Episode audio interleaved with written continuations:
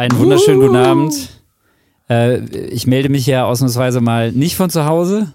Ich sehe euch äh, drei süßen Mäuse ja in, der, in den äh, bekannten Locations. Ich bin heute im äh, Vienna House Easy in Leipzig. Wunderschöner Name. Habe hier heute einen, einen äh, Off-Day, einen Tag frei von der Tour und freue mich jetzt sehr, mit euch diesen Abend zu verbringen. Geil. Ja, du warst doch sonst immer im Westin, oder? Ja, genau. Ich war letztes Mal im Westin und da war dann auch Gil und jetzt sind wir nicht mehr im Westin. Ja, wir haben heute beschlossen, dass du das, das ganze Intro machst, denn ähm, wir sind heute deine Sidekicks, weil du ja gerade der wichtigste Gitarrist Deutschlands bist. Der naja. Einzige. der Einzige. Oder zumindest der auf der größten Tour. So. Ich würde mal sagen, äh, Jörg Weißelberg und ich, weil der, das ist die andere Tour gerade, nämlich Roland Kaiser spielt auch. Ach, okay. Oha, ja, ja. okay. Der hat Oha. tatsächlich jetzt gerade äh, Mercedes-Benz Arena vor 10.000 Leuten gespielt. Bestuhlt. Oha. Bestuhlt. Und, also keine Tour. Und eingestuhlt vielleicht. Oha. ja, Ey, aber äh, geil, genau. aber ich bin mit Nico Santos auf Tour und es ist wirklich äh, vor der Bühne bestuhlt, auf der Bühne eingestuhlt. ja, ja, ja wir sehen ja, wir sehen ja, wir sehen dich ja nur noch in in in in Instagram Stories und, und Posts und äh, wir, wir haben Angst, dass du nicht mehr zu uns zurückkehrst, zu, zu uns Human Beings. Ja, aber ne? Chris, aber Chris, stattdessen ist er da, auch an äh, seinem äh, alten Zoom-Spot und hat sein Mikro in der Instant-Kaffeetasse. So ist es nämlich. So, genau. Ich habe ein, ein, SM57 in die, in die Hotel-Instant-Kaffeetasse reingesteckt. Sehr schön. Sieht sehr, sehr fallisch aus. Es wurden wahrscheinlich schon einige Hits produziert. Ja, wahrscheinlich. nee, hast du Spaß auf Tour? Ist es geil? Ey, es ich habe so unfassbar viel Spaß. Ich habe ein bisschen zu viel Spaß. Ich bin auch ganz schön durch heute, aber ähm, weil also es sind halt alle, alle sind halt so an, ne, weil man das jetzt schon so lange nicht mehr hatte und dann ging es halt los und wir haben auch in äh, Frankfurt ging es los, Jahrhunderthalle, und dann hatten wir am nächsten Tag Stuttgart äh, gleich eine, eine fette Arena. Und irgendwie wurde es immer krasser seitdem und sind einfach, ähm, ja, und es, ist, es fühlt sich halt an wie früher. Die, die Show ist halt noch geiler als früher, die, die ich ja jetzt mit Nico auch schon vor zwei Jahren angefangen habe vorzubereiten und wir dann nie so richtig haben aufführen können. Und äh, die geht jetzt auch gerade total auf und es, es bockt echt so hart. Boah. Sind also, da auch so Metallica-Fans, die einfach so, so einfach mal wieder eine Show sehen wollen oder die moschen vorne und. Nee, nee also aber. Es ist schon so eher so, wie man sich das Publikum bei Nico Santos vorstellt. Äh, viele junge Frauen und die so, die dann teilweise ihre, ihre Jungs mitgebracht haben, ihre Freunde, die dann manchmal so widerwillig da stehen und dann so, weil die Show ist ja jetzt schon ganz schön rockig, ne? Und so dann, so spätestens nach dem dritten Song, dann merkst du so, dann haben wir sie langsam gekriegt, so dann fangen so die Köpfe an zu nicken und dann so, nach einem Gitarrensolo und dann vielleicht spätestens beim Basssolo, da sind die dann alle am Start. Das, das wollte ich, das wollte ich nämlich gerade sagen. Das sind nämlich die Freunde der Ladies, die kommen, die haben die Metallica-Shirts an. Genau. Das war bei Alvaro so. nämlich ganz genauso so. Und dann ja. hat's, dann dauert es tatsächlich, ja, dann dauert es tatsächlich zwei, drei Songs und du siehst die auch wirklich ganz apathisch im Publikum stehen und irgendwann sind die dann doch irgendwie dabei. Ja, ja, ja voll. Ja, aber ich muss euch mal erzählen, ich war, ähm, ich war jetzt also erstmal jetzt auch Nightliner fahren zum ersten Mal seit fast zwei Jahren, ne? Und äh, natürlich auch völlig am Steil gehen, abends immer, ja, ich liebe es, ey. Ich habe da gerade so eine geile Zeit, einfach da abends immer zu sitzen mit den Jungs und äh, ähm, und gestern habe ich dann, ich habe ja in einer unserer ersten Folgen erzählt, äh, dass ich mal drei Jahre lang auf dem Joint hängen geblieben bin, ne? Und mit Psych Psychiatrie und allem. Und man würde ja denken, dass man mit 43 Jahren dann irgendwann auch aus seinen Fehlern gelernt hat. Oh oh.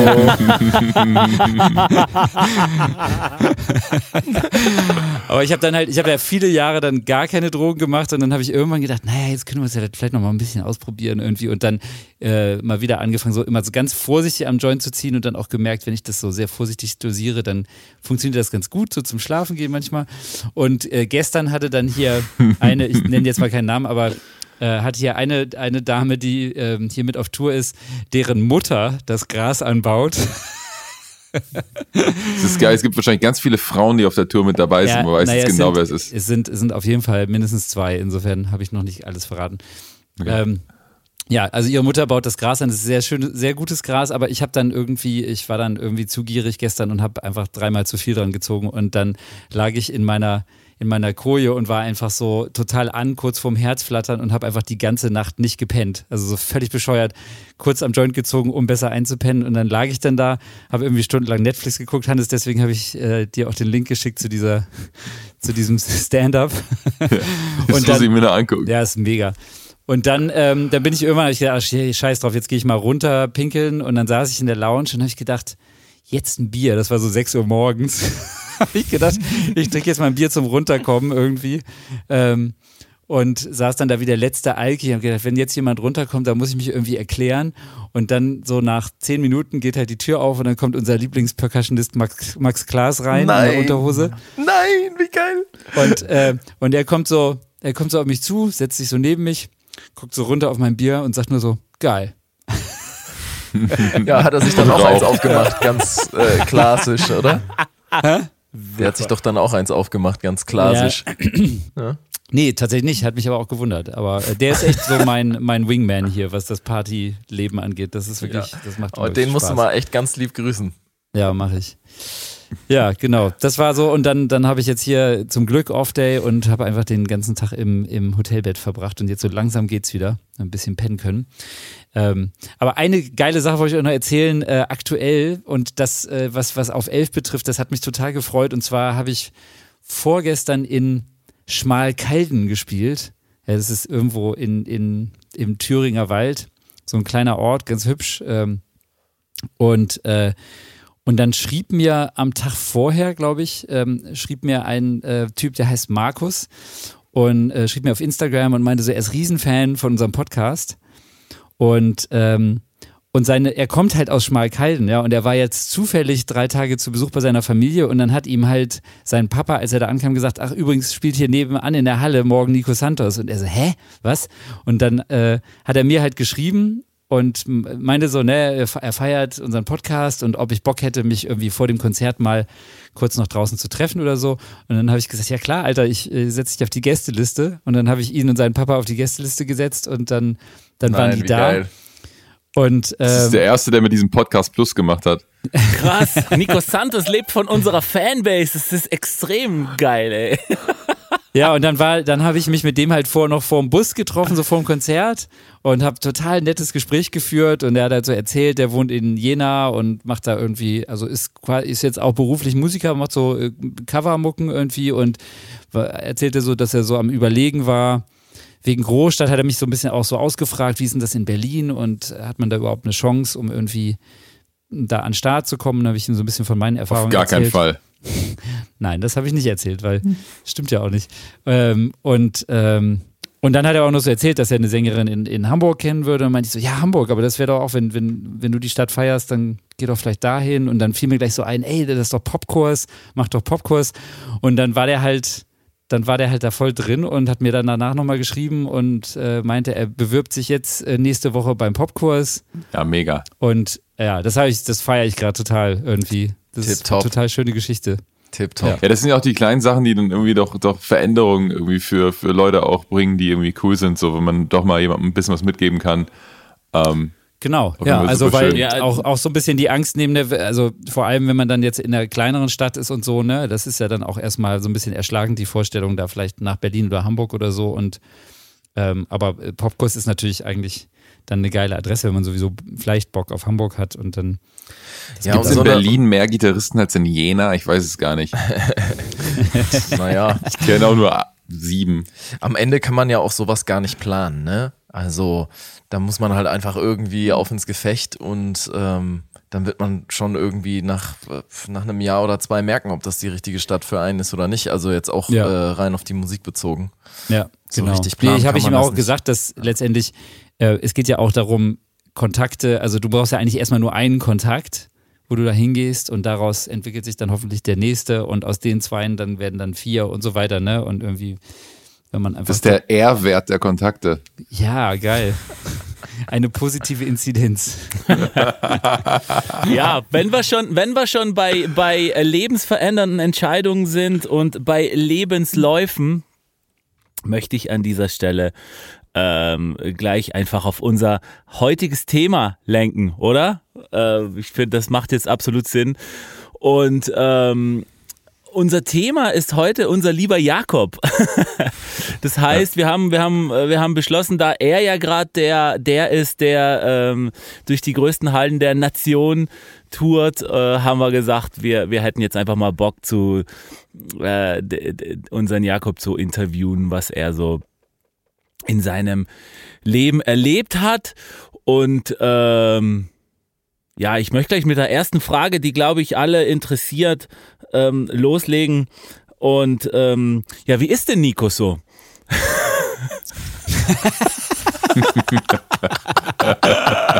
Geil, das ist, eine schöne nee, Fanfrage. Das war, das, war jetzt, das war jetzt ein Joke. Ja. Ähm, nee, was, was uns natürlich alle interessiert. Das war jetzt ein Joke, aber jetzt kommt auch nichts mehr. Jetzt, kommt auch nichts mehr, dann sag mal. Nee, wie, wie, wie, wie, ist das, wie ist das denn losgegangen bei dir? Was war so die, die, die erste Initialzündung, wo es halt irgendwie so gefunkt hat zwischen dir und, und einer Gitarre oder, oder wie ging das los? Ja, wir haben ja, wir haben ja schon mal in einer Folge drüber geredet, über so äh, Einschlagen, Einschlagen, Einschlagige, Einschlägige. Einschlägige. Da gab's, einmal gab es Bruce Springsteen, das genau, erinnere ich mich noch, ne? Genau, also das war, das war halt so, äh, so ein Schlüsselerlebnis für mich, ne? Als ich 15 war, ähm, da bin ich da nach Dortmund in die Westfalenhalle und ähm, und hatte da gerade so noch kurzfristig ein Ticket ergattert und bin dann da halt rein und das, das hat mich dann einfach total umgehauen und, ähm, und danach war irgendwie so klar, ich muss jetzt Gitarre äh, spielen und dann hatte ich, ich hatte äh, mir Geld angespart, weil in meiner Klasse waren so, die ganzen Typen waren alle so, so HiFi-Nerds geworden und dann wollte ich mir so ein Bose Surround System kaufen. Das war damals irgendwie so der letzte Schrei und dann habe ich die Kohle halt dann für so eine billige Strat-Kopie und, und so ein Samick-Verstärker, äh, aber so ein so ein Full-Stack in klein ausgegeben. Und. Ähm, klang halt richtig scheiße, aber war halt, ich war dann halt total angefixt und ähm, Hast du den Amp noch?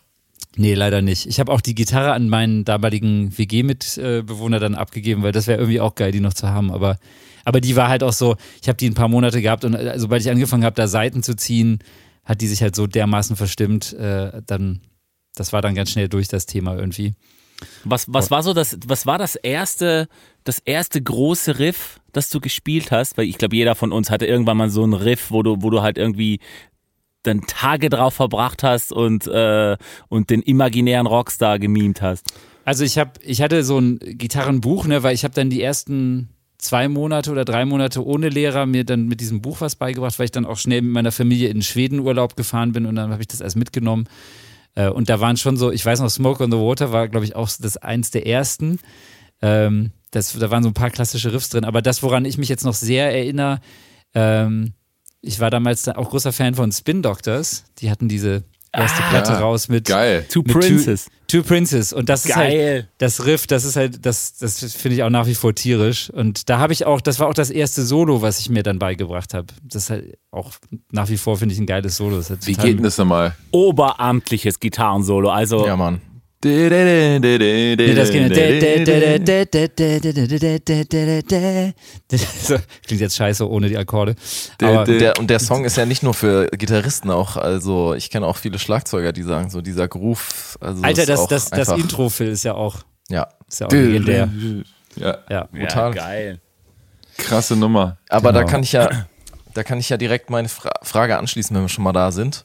Ähm, ähm, Du hattest ja jetzt schon in einigen Folgen ja deine eigene Band äh, erwähnt. Und äh, Livingston, mit der du ja wirklich äh, einige Alben lang unterwegs warst und wo sich das ja alles in äh, auf internationaler Ebene sogar abgespielt hat, weil ihr euch ja aus äh, ähm, beziehungsweise in London gegründet hat, hattet und so. Und in dem Kontext wollte ich fragen, ähm, weil du ja Bandmusiker bist ähm, und Sachen geschri Songs geschrieben hast, was wäre ähm, der, der Song Nummer eins auf der Liste der Songs, die du am liebsten selber geschrieben hättest. Boah. Krass. Ja. Ja, das ist echt krass. Also da gibt's, ich meine, also so bandmäßig war auch lange zum Beispiel Jimmy Eat World Fan. Mhm. Da gibt es mhm. so ein paar Nummern, die ich, die ich hard feier. Ähm, aber so, um wieder zu den Anfängen zurückzukommen, also weil ich wirklich ganz lange äh, großer Springsteen-Fan war und, und so dieses, diese Art von Songwriting und auch Texte waren damals für mich so ein ganz großes Ding. Da gibt es so einen Song, der heißt Thunder Road.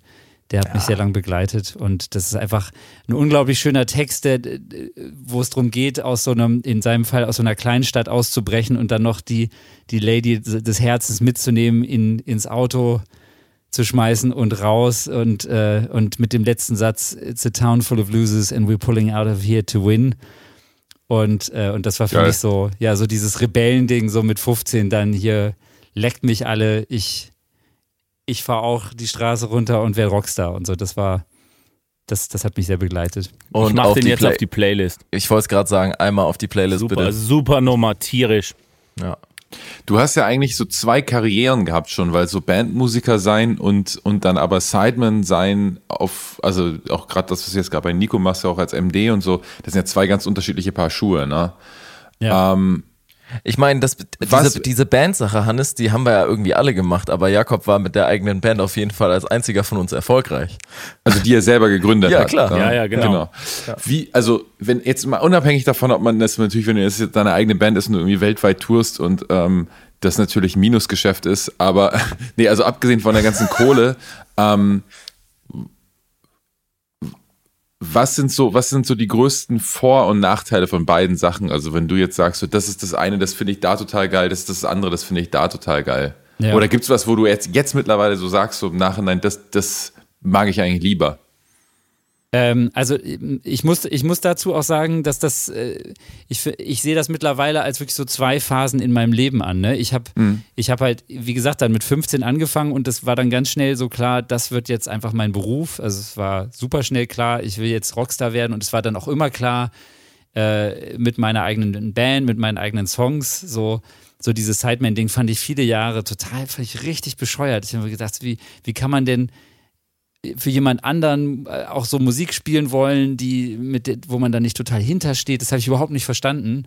Und weil das für mich immer klar war, natürlich spiele ich in meiner eigenen Band, so ist doch viel geiler. Und ähm, so das, da war ich dann auch sehr ignorant gleichzeitig. Man muss man ja auch sein, ne, wenn man so ähm, wenn, wenn man so seinen eigenen Bandstiefel durchzieht, also ne, da hast du ja auch schon jetzt viel von erzählt, Benny, von von eurer Band damals, äh, man muss dann ja auch einfach mit, immer mit 200 Prozent da rein und dann ist irgendwie ja. kl klar, ich, ich mache auch nichts anderes. Ne? Ich habe zum Beispiel auch in London, als ich dann ähm, da, als die Band, ist die, als es Livingston schon ein, zwei Jahre gab, dann kamen auch hin und wieder von einem befreundeten Produzenten so Angebote, hier und da nochmal eine Platte einzuspielen. Da habe ich mich dann zum Beispiel auch gegen entschieden, weil ich so, ich wollte einfach nur dieses Bandding machen und nicht irgendwie, ich hatte das Gefühl, ich habe in meinem Kopf gar nicht genug Platz für all den anderen Kram und habe das wirklich sehr kompromisslos durchgezogen und ähm, Du wolltest nicht, dass andere Leute deine Sounds auf ihren Platten haben.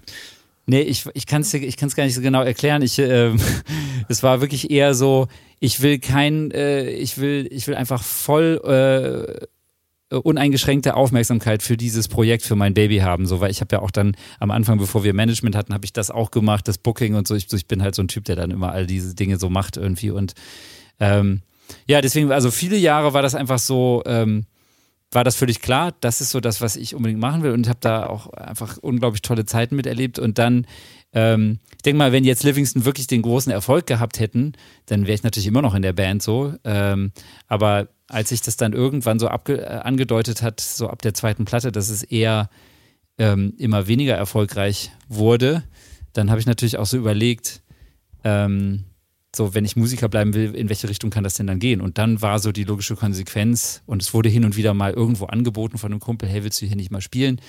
Ähm, dann halt dieses Sideman-Ding anzufangen. Und da habe ich auch eine Zeit gebraucht, um so aus dieser Denke rauszukommen, so dieses Kompromisslose, ich muss halt 100% hinter der Mucke stehen und hinter all dem, was das jetzt ist und habe dann erst ein paar Jahre später verstanden, dass das ja gar nicht so sein muss, sondern dass man ja sich selber auch total wiederfinden kann in so seine Nische finden in so einem Projekt, ne? Und, äh, und dass das dann total geil ist. Und das ist jetzt so die, meine Schlussfolgerung ist, dass jetzt bin ich in so einer Phase von meinem Leben, wo ich es total genieße, Dienstleister zu sein und ähm, halt nicht so diese krassen, auch emotionalen Aufs und Ups zu haben, die man so in der Band halt hat und die Verantwortung und zu jeder Entscheidung beitragen zu müssen, was ich damals gefeiert habe, ne, fand ich toll. Und jetzt finde ich es auch geil, nicht all diese Verantwortung zu haben und äh, sondern einfach einen geilen Abend mit tollen Typen haben zu können und dann gehe ich nach Hause und stelle meine Rechnung. Also es hat, hat halt auch seine Vorteile. So, ne? es, Aber wie du eben meintest, Hannes, es ist wirklich, also es hat sich für mich wirklich wie ein Berufswechsel angefühlt. Ne? Es ist eine ja. ganz andere Denke.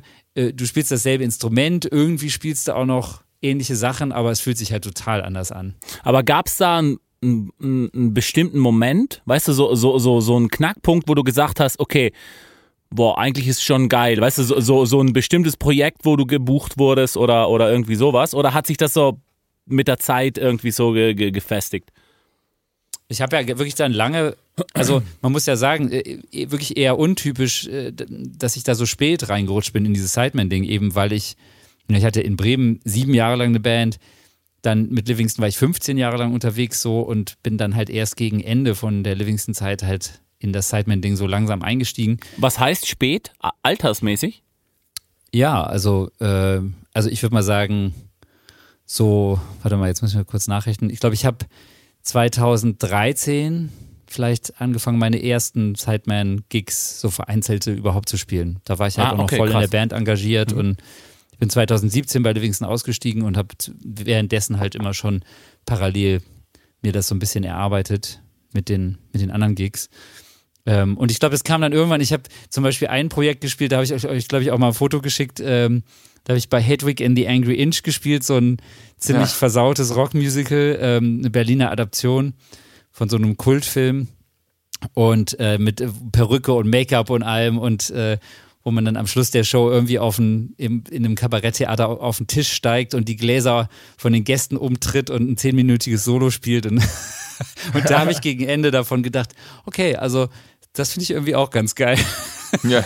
es sind ja, es sind ja auch zwei, also jetzt nicht nur beruflich, ja, irgendwo faktischen Wechsel, sondern gitarristisch ist es ja auch schon Wechsel. So in der Band spielst du und da arbeitest du die ganze Zeit an einem eigenen Style und du arbeitest ja auch an Songs. Mhm. Und ähm, als Dienstleister geht es eher so um facettenreiche Spielen.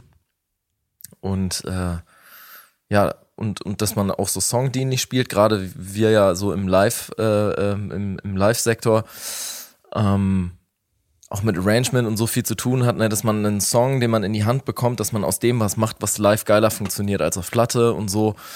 Und ähm, das fand ich wiederum super geil. Ähm, da, da entsteht ja auch noch mal so viel Neues als Gitarrist, was ein, wenn, wenn du jetzt oder wenn wir jetzt alle wieder eine neue Band machen würden, dann würden wir auch wieder, wenn es um eigene Sachen geht, ganz anders klingen durch die ganzen Einflüsse. Mhm. Also das ist Gen auch so ein geiles, das ist ja auch so ein geiles äh, Geben und Nehmen eigentlich. Also es wäre jetzt, das wäre jetzt, glaube ich, wenn jetzt irgendeine Band um die Ecke kommt, die sagt so, ey, wir brauchen Gitarristen und ich finde die Mucke geil, dann würde ich mir das, glaube ich, echt überlegen auch irgendwann mhm. mal. Ja, da ich würde in eine bestehende Band würde ich einsteigen. Ja, ja. Ich würde nicht, ich würde nicht eine selber gründen. Deswegen habe ich das ja gesagt. Wenn eine Band sich meldet und sagt, wir brauchen Gitarristen, festes Bandmitglied, dann. Aber hast du denn, also du hattest ja bei Livingston Field 335 gespielt, meintest du, ne? Ja, ich habe, ähm, also ich habe, ich habe äh, witzigerweise in meiner Laufbahn immer wieder Strat gespielt und dann, mhm. äh, dann äh, ist mir tatsächlich eine im Zug geklaut worden in London, äh, die ich sehr geliebt habe und dann äh, bin ich kurz danach mit Livingston nach LA äh, wir haben ja, also es ist ja wirklich skurril, also ein bisschen Erfolg haben wir gehabt, ne? aber gemessen an dem Erfolg, den wir hatten, haben wir äh, einfach, war das völlig drüber, was wir so gerade äh, recordingmäßig alles erlebt haben. Ne? Ich war, ich war zweimal äh, in LA und einmal in Texas, äh, El Paso, in so einem Wahnsinnsstudio, wo ich euch, glaube ich, auch mal Fotos geschickt habe, äh, wo man dann auf ähm, Gitarren von Steve Ray Vaughan und Eric Clapton und Billy Gibbons gespielt hat und so. Also und in London sowieso auch in den krassesten Studios. In Abbey Road habe ich auch aufgenommen. Und also wir haben wirklich äh, so für unseren Newcomer-Status, wir haben so unglaublich viele geile Studios erlebt. Und dann die zweite Platte haben wir ja auch im Studio von Mike Rutherford, da auf dem Land in England, sechs Wochen aufgenommen. Ähm, also alles total krass und genau, das, was ich eigentlich erzählen wollte, es, dann. Es ist ja die Frage, was ist krasser, sechs Wochen überhaupt noch in ein Studio zu gehen ja. oder in dem Studio von Mike Rutherford aufzunehmen. Das sind ja zwei krasse Sachen ja, in Alter, einem Satz. Ey. Ne? Und, das, und das halt in der Produktion, äh, wo 100.000 Euro für die Plattenproduktion ausgegeben wurde, ne? Und zwar für unsere ersten beiden jeweils. Also das es ist, halt ist auch, unglaublich, dass, dass du das tatsächlich noch erleben durftest, ne? Ja, und das war ja, also in, de, in dem Mike Rutherford Studio war dann mit David Botcho halt so ein Produzent, der die zweite Muse-Platte produziert hatte, die, die ganzen großen Tool-Platten und Placebo, Silverchair und so. Also es war, und dann, also sowieso das Studio, ich habe dann von Mike, der kam dann zwischendurch rein, habe ich mir, der hat, der, der hat mir dann seine AC30s geliehen und seine Stratz und, und dann gehst du da in so einen Raum und da stehen da halt einfach ein paar hundert knallgelbe Genesis Flight Cases und, und so ein Snare-Koffer von, für, wo Collins draufsteht und irgendwie so. Also, es, das waren schon krasse Erfahrungen.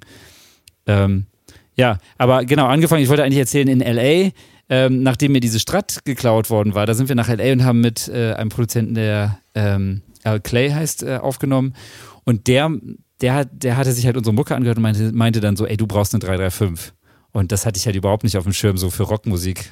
Äh, und dann, ja. dann, das ist halt krass in den Staaten, so in LA äh, und auch New York sicher, da gibt es dann ja diese, diese krassen Rental- Services, wo du dann dir die unglaublichen Vintage-Instrumente ausleihen kannst und die sind alle richtig krass in Schuss und geil spielbar und klingen tierisch und ähm, dann hat er sich hat er halt so eine Vintage 335 für mich da äh, gebucht und da habe ich mich sehr schnell rein verliebt ähm, und bin dann da ins Guitar Center ähm, auch so ein ganz anderer Schnack, ne, als bei uns, wenn, vor allem wenn du da so eine Connection hast, der kannte da halt so einen von den Sales Managern und dann bin ich dann da rein und der hat mich dann in den sogenannten Diamond Room geführt.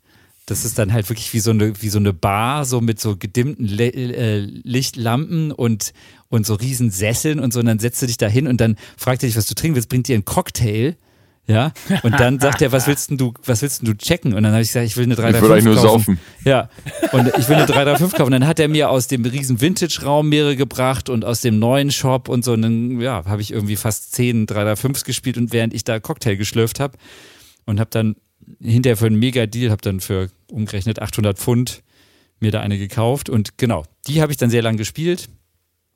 Ähm, War das die rote, die man oft auf Fotos sieht?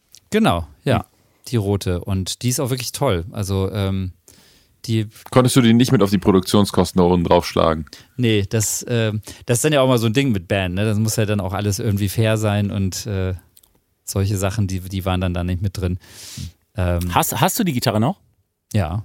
Also ich finde das voll fair, dass die Platte geil wird, weil du eine 335 hast. Klar, aber dann brauchen, brauchen halt alle eine Gitarre oder ein Schlagzeug ich, und dann ist. Ich kann die Platte auch auf einer Strat, auf dem Stegpickup spielen. nee, also ihr wolltet das so. Ja. ja. Nee, ich habe dann sogar zwei gehabt. Ich habe mir dann, äh, das war ja auch noch so eine Zeit, ich meine, ihr habt ja auch äh, eure Gibson-Erfahrungen da gemacht, ne, Hannes und Benny. Ich meine, ich, ich habe ja mit Hermann dadurch ja auch zu tun gehabt und, und die, ähm, ähm, die waren ja auch sehr angetan von uns und da habe ich echt auch, äh, haben wir noch Gitarren geschenkt bekommen und da habe ich so eine Custom Shop 335 auch noch geschenkt bekommen, so eine schwarze, die hatte ich auch lange noch. Die war dann aber nicht so gut wie meine rote und habe die schwarze dann wieder verkauft. Ich habe zu Gibson eine sehr geile Story, die ich noch nie erzählt habe. Und zwar, sorry, wo ja, du, dass ich gerade so unterbreche. Und zwar war es ja so, die haben eine Zeit lang sehr viel Gitarren rausgehauen. Und dann habe ich eine Show gespielt im White Trash. Mhm mit einem Giant in Berlin. Und dann saßen da oben irgendwie so auf dem Weg zum Klo so eine Gruppe Engländer oder Amis und haben sich irgendwie unterhalten. Ich weiß nicht, Benny, ob ich dich dann angerufen habe und meinten so, yeah, we, we gotta get them all back, we gotta get the guitars back oder so. Und ich war so, ob die nicht irgendwie neue Leute von Gibson sind und eine Woche später wurden halt irgendwie alle Endorser angerufen, dass sie ihre Instrumente zurückgeben sollen. Und ich habe es halt wirklich, ich habe wirklich das Gespräch, wo die es besprochen haben, gehört. Und ich bin halt nicht ans Telefon gegangen, weil ich halt wusste, als, als Hermann angerufen hat, dass die jetzt die Gitarren einkassieren müssen. Okay. Und ich habe es nicht mal, es war wirklich so im Vorbeigehen auf Klo.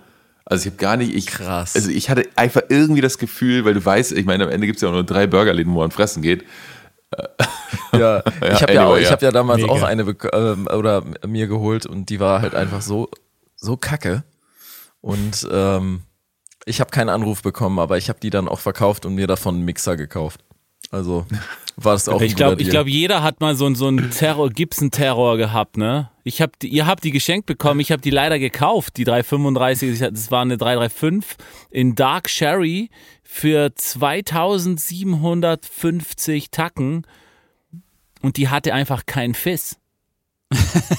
Ey, das ist jetzt kein, das ist jetzt kein Witz und irgendwie so, äh, Voodoo, Voodoo ein Scheißdreck. Also die hatte EFFG. Die hatte EF nichts G. Ich schwöre es euch, das war unglaublich und ich dachte so irgendwann, was ist mit dieser Gitarre los? Das, das war, das war. Aber, aber war übergreifend genau so. über alle, über alle. Das war die, War größte, die das- größte war das- Scheiße, ey. War das nur auf der, war das nur auf der H-Seite oder war das auf Nein, allen das war, ich, ey, das ist echt, das Die war hatte überall kein Fiss oder was? die hatte kein Fiss. Das Fiss war ein Drittel so laut. Und das Krasse war, ich habe die Gitarre, ich weiß jetzt nicht mehr das Jahr, wahrscheinlich das Jahr, an dem ihr eure Scheißgitarren von Gibson bekommen habt. Das Jahr der Hölle. Aber warum hast du die denn gekauft jetzt mal ganz im Ja, ich habe die im Internet gesehen und habe gesagt, fuck, ich muss die Gitarre haben. Und ich habe mir halt gedacht, so 2700 Euro, das ist die schönste 335er der Welt und die muss klingen. Und ich war halt so echt so dumm und habe das Ding gekauft. Und, und das, das, das Geile war, das war genau an dem Jahr, praktisch das Jahr später, wurde der Gibson-Vertrieb in Italien von Mogar, das war damals eine Firma, die hieß so, die hat Gibson vertrieben, wurde da eine neue Firma gegründet mit Gibson Made, mit Gibson Mediterranean, die halt das ganze ganzen Süden von Europa versorgt haben. Und dann gab es einen fucking Preissturz. Dieselbe Gitarre hat das Jahr nachher irgendwie 800 oder 900 Euro weniger neu gekostet. Jetzt hatte ich das Scheißteil da und habe die am Ende ohne Scheiß aus Verzweiflung für 1200 Euro weiterverkauft. Und ja, aber es war halt einfach eine Rotzgitarre, ey. Und die neuen die für 800 weniger, die hatten dann wahrscheinlich auch einen Fiss. Die hatten dann wahrscheinlich einen Fiss. ey, Aber das, dafür kein G. aber da, Alter, wie geil. Aber das konntest du gut nachmachen So, gerade. back to Jakob. Ähm, ich ich habe mal, ha- hast, hast, äh, hast du Hannes Frage beantwortet? Ja, ne? Ich, Ja. Was war die Frage? Ja. Ja. Ja, Ja. 335. Genau, ich habe lange 335 gespielt Genau. und dann irgendwann. ah, genau. Und ja. ich wollte eigentlich fragen, so, ob das jetzt so, ob das auch so jobmäßig, dann hat sich das ja wahrscheinlich auch bedingt, dass du dann so ein bisschen Gitarren gewechselt hast, ne? Genau, ja. Ähm, naja, ich habe halt tatsächlich in der, wenn man so in der Band ist, dann, also es gibt natürlich bestimmt auch Leute, die sich dann auch viel Gitarren kaufen, aber da, ähm, da, da ging es mir dann eher darum, auch so einen Sound zu finden. Und ähm, genau wie mit Pedalen auch. Und, und ich habe halt immer AC30 gespielt, das war halt so mein Sound, das habe ich halt geliebt. Und ähm, äh, habe dann auch angefangen, Strat zu spielen wieder, das fand ich auch geil. Aber das hat so diese ganzen vielen Geschmacksfarben und die Leidenschaft zu all diesen Sounds, über die wir jetzt auch dauernd reden, das hat dann eigentlich so richtig angefangen mit den Sideman-Gigs, ne? Hast und du, hast du denn in, im Zuge der Besuche in diesen verschiedenen Studios und Gear Rental und Mike Rutherfords äh, Scheune, ähm, hast du denn auch mal so ein Holy Piece of Gear gespielt? Jetzt nicht, weil die irgendwie Stevie Ray Vaughan gehört hat oder das, oder hast du mal irgendwie so, so eine Gitarre oder ein Amp gespielt, die halt nicht erwerbbar waren, sondern dass das halt der ultimative Shit war? Also ich habe tatsächlich, also witzigerweise die Esquire von Stevie Ray, da war ich, ich glaube, das konnte ich noch nicht so richtig wertschätzen zu dem Zeitpunkt so, ne? Ähm, ähm, die fand ich, das hat mich total geflasht, aber ich habe auch sehr lange gebraucht, um irgendwie so den Sound und Tele überhaupt so richtig zu verstehen. Ähm, das kam dann später. Ich habe, äh, ich war irgendwann mal in Hamburg bei Roland Spremberg im Studio, ähm, als wir schon wieder, da war ich dann acht Jahre in London gewesen und dann waren wir nach Deutschland gezogen mit der Band weil wir, und wurden hier gesigned und so und dann haben wir im Zuge dessen dann auch mit Roland mal einmal aufgenommen und der hatte so eine alte, ich glaube von 52 eine Tele da stehen ähm, und die hatte einfach auch so einen traumhaften Hals, das weiß ich noch, die habe ich einfach so in die Hand genommen und wollte diesen Hals irgendwie gar nicht mehr loslassen und ähm, das war so ein Moment, also die, die hätte ich ihm, äh, die hätte ich ihm auch, ihm auch gerne abgeluchst. Und er hat auch erzählt, dass ähm, Peter Weyer auch versucht hat, die ihm abzukaufen. Also ähm, ja, genau. Das war, das war auf jeden Fall so ein Moment. Aber ansonsten habe ich tatsächlich eher Äh, umgekehrt, also was Amps angeht, habe ich vielleicht, ich glaube, ich habe es euch auch schon mal erzählt, dass äh, eben bei, bei Mike Rutherford, der hat, dann hatten wir halt drei AC30 von ihm da ins Studio gestellt und meinen aus den 70ern. Das ist natürlich totale Geschmackssache, ne? Aber ich fand meinen und der Produzent dann auch äh, bei weitem geiler. Also das war auch, das war, auch, das war ein schönes Erlebnis, so zu sehen, okay, das ist äh, auf jeden Fall für die Mucke, die wir gemacht haben, so, ne? Weil wenn man jetzt auf diesen etwas sehr brillanten, schrilleren Sound steht bei einem AC30, dann meiner hat halt Greenbacks drin und hat, hat knallt halt richtig geil. Das ist ein, das ist ein geiler Rockamp tatsächlich. Und ähm, ja, das war auch schön mal im Vergleich zu sehen. Ja, geil. Ähm, ich ich, ich hüpfe jetzt nochmal so ein bisschen zurück, wenn ich darf, äh, nochmal so zu, zu Livingston. Ähm, kannst du mal ganz kurz auch für, für, für, für, die, für die Leute da draußen so ein kurz zeichnen, wie so euer Werdegang war. Ja, also ich als, bin als Band, weil ich wir, wir wissen ja, ihr habt euch in London kennengelernt, als du da studiert hast. Genau, ich bin, ich bin zum Gitarrenstudium äh, hin, das war eigentlich so ein, also es war jetzt, wir haben ja schon über das Studieren geredet, ne? Es war ja so genau. ein Jahres-Intensivkurs genau. eigentlich. Ähm, und der Plan war immer gewesen, ich gehe da ein Jahr hin und ich habe auch gedacht, ich komme mit wehenden Fahnen wieder zurück und äh, bin da der Versager und äh, finde da sowieso keinen Anschluss. Ne? Und dann hat sich das ja dann doch anders ergeben. Studium ist dann ja auch gut gelaufen und dann habe ich tatsächlich währenddessen auch schon ein paar Auditions gespielt und so. Und, und als ich dann so mit dem einen Jahresding durch war und noch mal ein halbes Jahr Degree-Kurs ausprobiert habe, aber dann auch schon gemerkt habe, nee, ich muss jetzt wieder raus in die, in die echte Welt, weil ich ja na, trotzdem nach wie vor eigentlich nur in Bands spielen wollte und nicht über Joe Satriani-Licks reden wollte. Und ähm, reden. Über Joe Satriani Licks reden. Ja, nee, nicht die Licks, richtig. Aber äh, das war schon krass. Ich, da, ich hatte wirklich so einen Moment irgendwann im Studium, wo, wo ich so gemerkt habe, die reden halt dauernd nur über so eine Typen. Und irgendwie, ich war so, das ist doch eigentlich gar nicht meins. So, jetzt, ich muss da wieder raus. Und ähm, dann habe ich aber mit ein paar Kommilitonen in einem Club in, in West London noch einen Gig gespielt. Und da war dann halt Birkes, der südafrikanische Sänger von Livingston, äh, der war dann zufällig im Publikum und hat mich danach angesprochen und hat mich quasi so abgeworben und war irgendwie angetan von meiner Performance und, und die Band war quasi schon so halbwegs in Gründung. Ähm, er hatte vorher so als Solo-Künstler eine Zeit so rumgetingelt und Gigs gespielt und hatte dann auch einen alten Kumpel von sich aus Südafrika äh, überredet, auch nach London zu ziehen und es mit ihm zu versuchen. Und dann war noch ein anderer Kommilitone von mir, ein Schlagzeuger aus Italien, äh, der dann da auch schon gespielt hat und ein dänischer Bassist. Und, äh, und dann kam ich dazu und ich war dann im Prinzip, ich war immer auch in all den 15 Jahren der Band so, so ein bisschen das Zugpferd, was, was so den, also den Antrieb anging und was ich eben schon erzählte, dass ich dann auch angefangen habe, die Gigs zu buchen und irgendwie äh, Kontakte zu knüpfen und so. Und das ist wahrscheinlich so gelaufen, dass die gesagt haben, okay, wir kriegen das alle nicht hin, wir brauchen noch einen Deutschen. Ja, ey.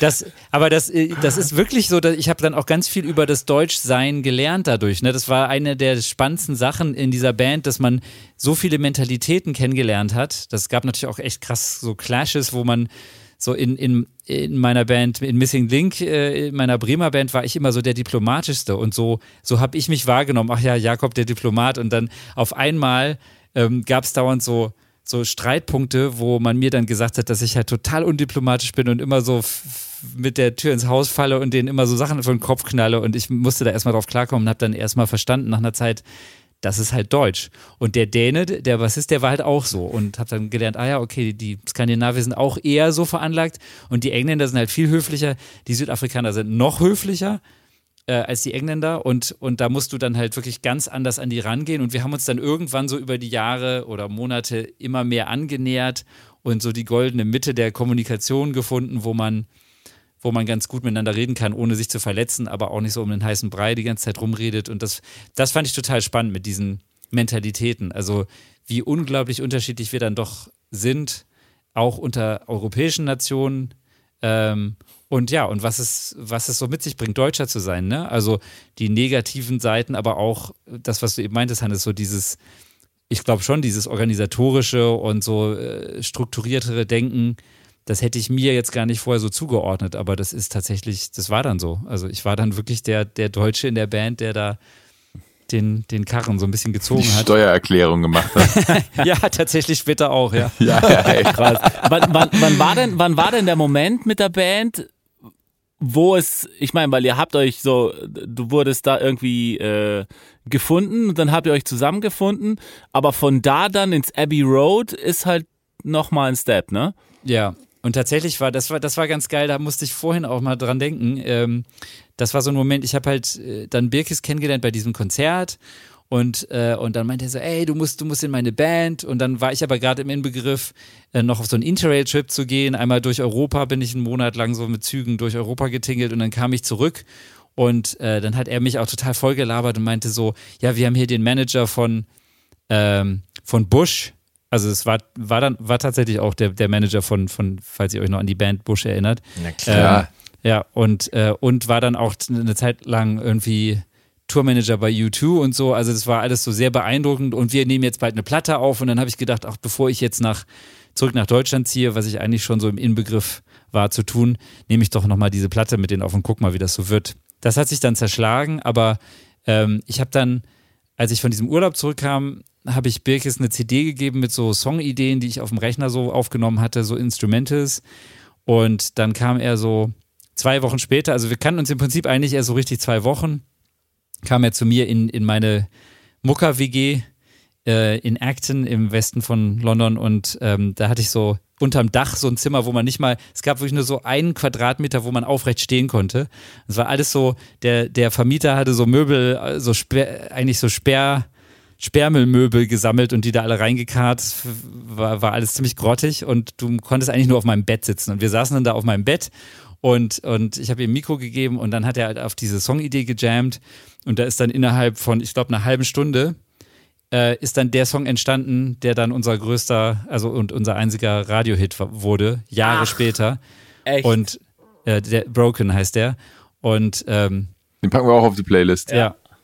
Und äh, ja, das war halt total krass. Also wir waren dann beide, wir, wir saßen dann da in Tränen und es war unglaublich emotional und wir kannten uns noch nicht mal so richtig und hatten auf einmal so eine unglaublich emotionale Nummer da geschrieben und und dann war, glaube ich, für uns beide war dann sofort klar, okay, äh, das ist jetzt, das ist hier das Ding, das ist hier mein neues Baby. Und war dann auch relativ schnell klar, nee, ich bleibe jetzt erstmal hier. Und aber der ähm, Song entstand auf eine, auf eine Jam auf, auf dem Playback von dir praktisch. Genau, ja. Ach geil. Und er okay. hat, also ich habe sogar die, die eigentliche Hook habe ich tatsächlich auch. Es gab noch so eine, so eine, so eine Backing Vocal, die diese Hook schon so ein bisschen mitgesungen hat. Also ich habe, genau, wir haben den zu zweit geschrieben und äh, ich habe den dann dahinter noch so ein bisschen zusammengeschnippelt, bis dann da auch so ein richtiger, ups, die Tasse fällt um, äh, Refrain draus wurde. Und ähm, ja, und den Song halt, der hat uns dann wirklich, also das ist dann ja auch oft bei solchen Songs, das ist dann so Fluch und Segen, ne? Ich meine, ich habe dem unglaublich viel zu verdanken, aber wir haben den dann neunmal aufgenommen mit verschiedensten Produzenten, also mit Steve Lyon, Produzent von ähm, The Cure und Depeche Mode und dann Andy Wright, der hat ähm, Simply Red produziert und äh, hat eine ganz furchtbare Version aus dem Song gemacht. Dann mit Nigel, dem, dem Gitarristen von Bush, in seinem äh, Kellerstudio haben wir den Song auch nochmal aufgenommen und ähm, bis wir dann irgendwann halt bei Universal in Berlin gelandet sind und die dann auf die Idee kamen, wir müssen jetzt mit Verliken ein paar Songs aufnehmen. Und mit denen haben wir den dann letztendlich gemacht. Auch nicht unbedingt in der Version, mit, mit der wir dann so super happy waren, aber es hat halt fürs Radio total gut funktioniert und, ähm, und im Prinzip diese paar Jahre, die wir dann auch davon leben konnten später, das, habe ich halt diesem Song zu verdanken. Und das ist halt, das ist so eine geile Geschichte, dass, dass wir im Prinzip die Band damit angefangen haben, also in den ersten paar Wochen und ähm, dann natürlich danach sehr viele Songs noch geschrieben haben, aber das war dann eigentlich schon, das Ding war schon gelaufen quasi. Aber was, durch hast du das Demo noch? Nummer, sorry Hannes, durch diese eine Nummer kam dann praktisch das ganze Ding so ins Laufen, dass Universal ins Spiel kam und dann äh, habt ihr im, im, im Abbey Road gearbeitet, dann kam Mike Rutherford und das war dann so, Nee, gar nicht. Also wir haben, wir haben äh, wirklich jahrelang, wir haben sechs Jahre lang in London jeden zweiten Tag geprobt in so einem gammeligen Proberaum und haben äh, viele kleine Kacktourneen gespielt, jedes Klo in England gespielt und Das heißt dann aber auch aufgrund dessen hast du deinen Aufenthalt in England um diese Jahre verlängert. Ja, genau. Ach, ich okay, war, geil. Ah, okay, also cool. eigentlich war der Plan ein Jahr zu bleiben, dann war ich acht Jahre dann, habe ich auch meine Freundin Mary kennengelernt da und wir haben da auch noch einige Jahre zusammen gewohnt und Ähm, und dann war es eigentlich so, also genau, wir haben viele Produzenten da kennengelernt. Wir war, hatten auch eine Zeit lang waren wir bei so einem kleinen Label gesigned. Das ist auch alles, hat alles nicht funktioniert. Dann haben wir aber unser Management Monterey, zwei Spanier da kennengelernt, äh, die uns am Schluss auch ermutigt haben, mal nach Berlin zu ziehen für ein Jahr. Das hatte dann aber damit zu tun, dass ich halt noch, ich kannte Jakob Sinn, den, den Trommler von Revolverheld sehr gut und Johannes Strate kannte ich auch ein bisschen schon. Und, ähm, und ich habe die einfach so voll lange belabert, ob wir da nicht mal als Support mitfahren könnten. Und das hat dann tatsächlich am Ende geklappt. Und das hat uns dann in Deutschland so die nächste Tür geöffnet. Dann kam, dann war ein Booker von Contra da. Der Tissi, der, äh, der hat die Show in Bochum gesehen und hatte dann Bock mit uns zu arbeiten, hat uns dann mehr Support-Tourneen besorgt. Und dann haben wir eine große Arena-Tour im Vorprogramm von Ich und Ich gespielt und äh, und da kamen dann die ganzen Major-Labels, weil die fanden das dann halt, die wollten halt gucken, wer da jetzt als Support am Start ist. Und tatsächlich haben Universal dann letztendlich, das war eine Kombination aus diesem Song Broken ähm, und der Tatsache, dass wir auf dieser Tour ähm, 200 CDs pro Abend verkauft haben. What? Ähm, Echt? Was, was halt wirklich krass war und da, das, da haben die halt so gleich so Kitscheng gedacht und geil.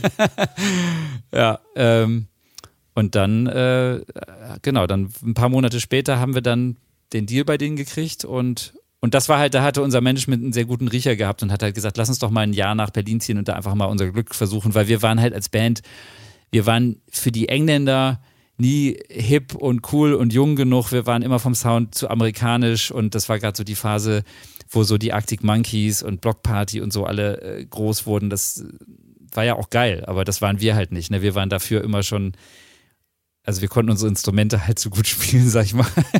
Ey, Blockpartys sind aber geil. Ja, die sind mega, aber auch wenn du dir die erste Platte anhörst, das äh, rumpelt halt auch auf eine geile Art und Weise. Und aber dieses so edgy und hip, das hatten wir halt nicht. Also da hätten wir bei der englischen Branche so die die die Leute bei den Konzerten fanden das haben das auch mal gefeiert, aber so ähm, wir waren einfach in England musst du halt wirklich immer das der der neueste heiße Scheiße sein so, sonst hast du halt keine Chance. Weshalb da ja auch dann immer so krass neue und geile Acts kommen, ne? weil die haben halt einen viel krasseren Filter. Und zu unserem Glück ist das in Deutschland halt, sind die da ein bisschen gnädiger gewesen in der Branche. Und, und dann haben wir mit der ersten Platte quasi noch so die letzte Welle von diesen ganzen Pop-Rock-Bands ähm, mitfahren können. Ne? So, so die Coldplay-Anfangszeit und dann Snow Patrol und One Republic und da hat das dann halt reingepasst, was wir gemacht haben, obwohl wir auch immer gleichzeitig viel rockiger waren, aber wir hatten halt auch diese Balladen äh, oder poppigeren Songs, die ins Radio gepasst haben. Und ähm, genau, und diese Nummer Broken ist dann auch in den Till Schweiger-Film reingekommen und so. Und ähm, also das war dann richtig, ich habe von, von der, von dem Song echt drei Jahre einfach leben können und äh, einfach von der GEMA. das war total geil. geil. Das heißt dann aber auch deine Entscheidung, die Entscheidung nach Berlin zu kommen, ähm, lief dann sozusagen über Dritte, über dieses, über diese Livingston-Geschichte. Ja, genau. Und ich hatte dann das große Glück, dass meine Freundin auch so flexibel war und bo sowieso Bock hatte, mal aus London wegzuziehen. Die hatte da noch länger gewohnt als ich. Die ist ja auch Südafrikanerin. Also lustigerweise bin ich da an ganz viele geraten in London und ähm, hatte dann Bock auf Berlin und wir sind dann. Und ich war ja der einzige Deutsche in der Band. Ich hätte, ich hätte nie gedacht, dass die anderen auch gleich sagen, ja geil, machen wir. Aber die, die hatten da alle Bock drauf und dann Habt ihr in der WG gewohnt? Nee, das ist halt, diese Frage wurde mir so oft gestellt, das kannst du dir gar nicht vorstellen. So, in so, wenn wir irgendwelche Interviews gegeben haben, das stellen die Leute sich ja immer so schön romantisch vor. Und äh, nee, zum Glück nicht, meine Güte. Ey, jetzt an der Stelle kommt die Frage aller Fragen. Digga, warst du mal in der Bravo? Äh, nee, aber ich war in der, ich war in so einem Konkurrenzblatt, ich weiß nicht, ob es Popcorn war oder irgend sowas. Äh, in Touch. Nee, also wir, weil wir, es, gab ja auch in bei The Praline. Dome, das kennst du ja auch noch ganz gut, Benny. Wir haben ja ganz oft The Dome gespielt, da gab es auch noch so ein Magazin, das war auch so Bravo-ähnlich. Also ich weiß, dann gab es einmal so ein Cover, wo die uns dann auch so fies ähm, ne, geschminkt haben vorher, also ne, einfach so Make-up und, und das sah dann einfach, also es war so richtig Fremdschämen-mäßig. Geil. Aber ist Jakob, also waren, in dem Moment ist es ja nicht Solo. Fremdschämen. Wir, nee, es war einfach gestimmt. Es war nur Schämen. Ist aber nur Schämen. nee, aber Aber ich muss sagen, in der Hinsicht, also da hatten wir auch äh, so, was unsere Moral anging, da, die, die, da hing für uns so die Messlatte relativ hoch und wir haben auch ganz viele Sachen nicht gemacht. Also so, das Bravo war für mich auch klar, nee, das wollen wir nicht sein. Und, ähm, und zum Beispiel habe hab ich auch lange gekämpft gegen das Fernsehteam bei äh, damals beim Label, die wollten halt, dass wir beim Fernsehgarten auftreten. Da habe ich gesagt, nee, da bin ich ja nicht dabei. Und da weiß ich noch, der Rest der Band, die kannten das halt nicht. Ne? Ich bin halt damit aufgewachsen, fand das schon immer scheiße. Und dann, ähm, und dann habe ich denen das versucht zu erklären und denen mal so ein paar YouTube-Clips ge geschickt. Und dann waren sie eigentlich auch schon bekehrt. Und äh, ja, aber es ging lange hin und her so. Und ähm, also so ein paar Sachen, die haben wir dann einfach nicht gemacht, weil weiß, man wächst halt mit Bands auf, wie weiß ich nicht, Pearl Jam oder so und hat halt so Ideale und das wollten wir halt auch immer irgendwie sein und gewisse Kompromisse macht man natürlich bei so einem Major-Label und genießt dann natürlich auch die, die Vorzüge, ähm, wenn dann so eine, wenn diese Maschine halt so richtig greift wie bei unserer ersten Platte und dann das, da das Radioteam Attacke macht, das, das war schon total beeindruckend zu sehen, ne? Also ähm, da bin ich auch nach wie vor sehr dankbar für. Aber natürlich muss man hin und wieder auch mal einen Kompromiss machen, wo man es vielleicht sonst anders gemacht hätte. Ja, krass. Ja, cool. Ähm, ich äh, springe jetzt ins, so ein bisschen ins Jetzt. Äh, ich, ich mache das hier, aber ihr, ihr, kennt Jakob viel besser als ich, deshalb, deshalb ziehe ich den Laden hier jetzt einfach ganz knallhart durch. Ja, ist doch geil. Mit allem, was ich jeweils wissen wollte. Ähm, du bist dann ja irgendwann bei Nico Santos gelandet, richtig? Richtig. Möchtest du uns kurz sagen, wie das zustande kam?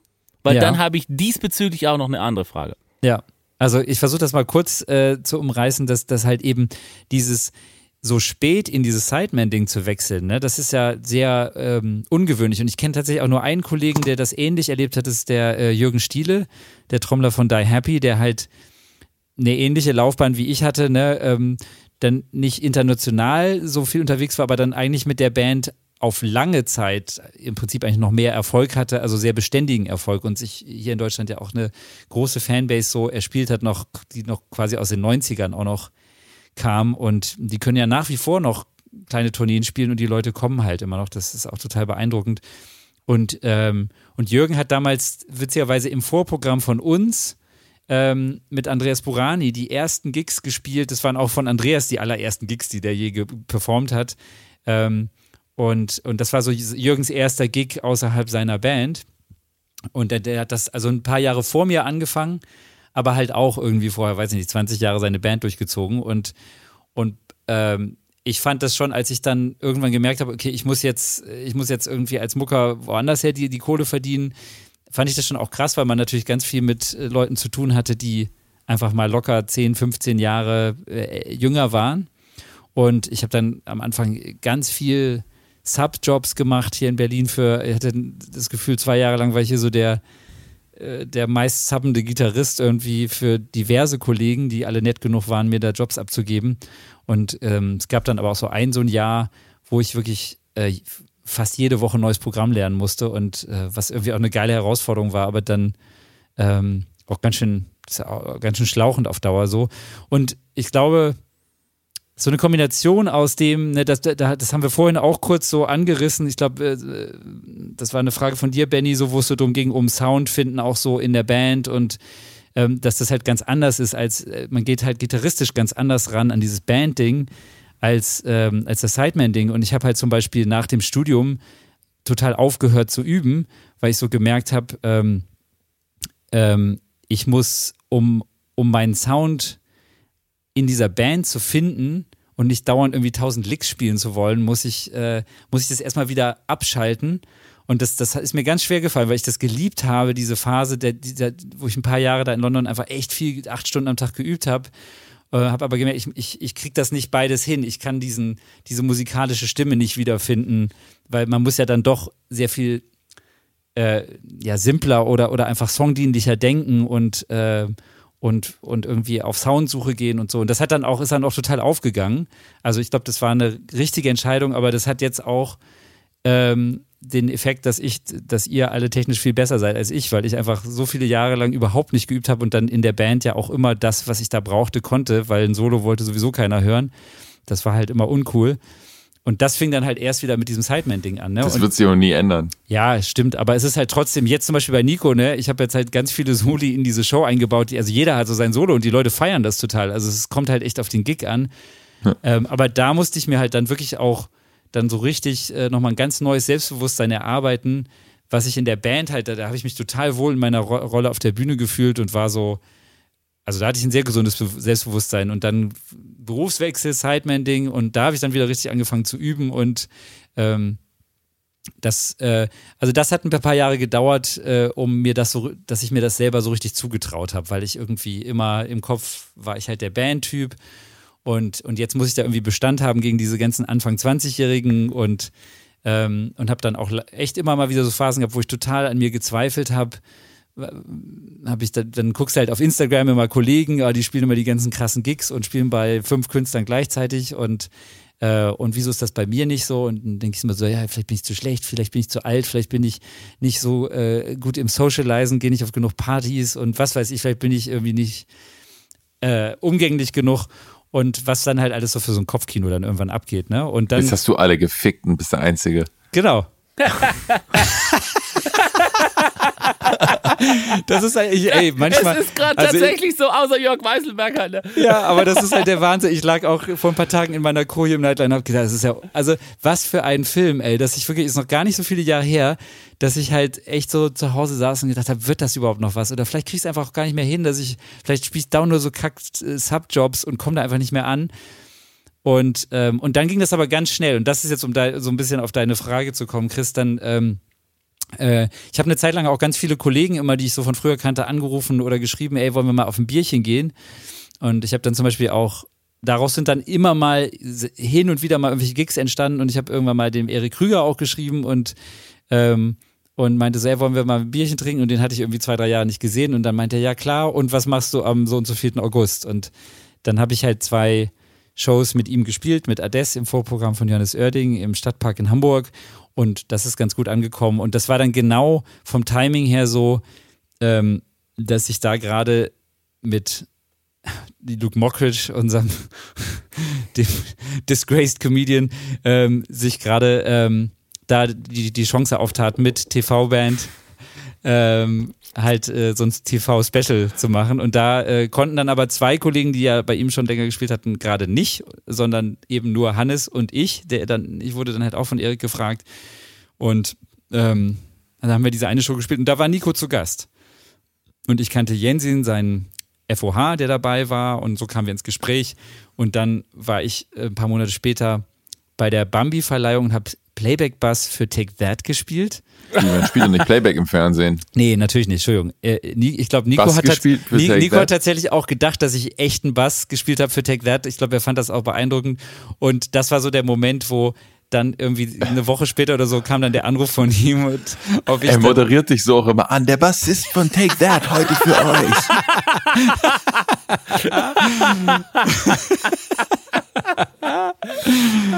ja. Ähm, ja, aber dann, aber das war dann wirklich krass, ne? Take Nach that, Schmalkalden. nice. Sehr schön, ja. Ähm, nee, dann, also nach, nach langer Durststrecke kam dann auf einmal, dann kam die Anfrage auch für Anna Los von dem Mick Schröder, den ich ja auch schon so ein bisschen kannte, den Produzenten.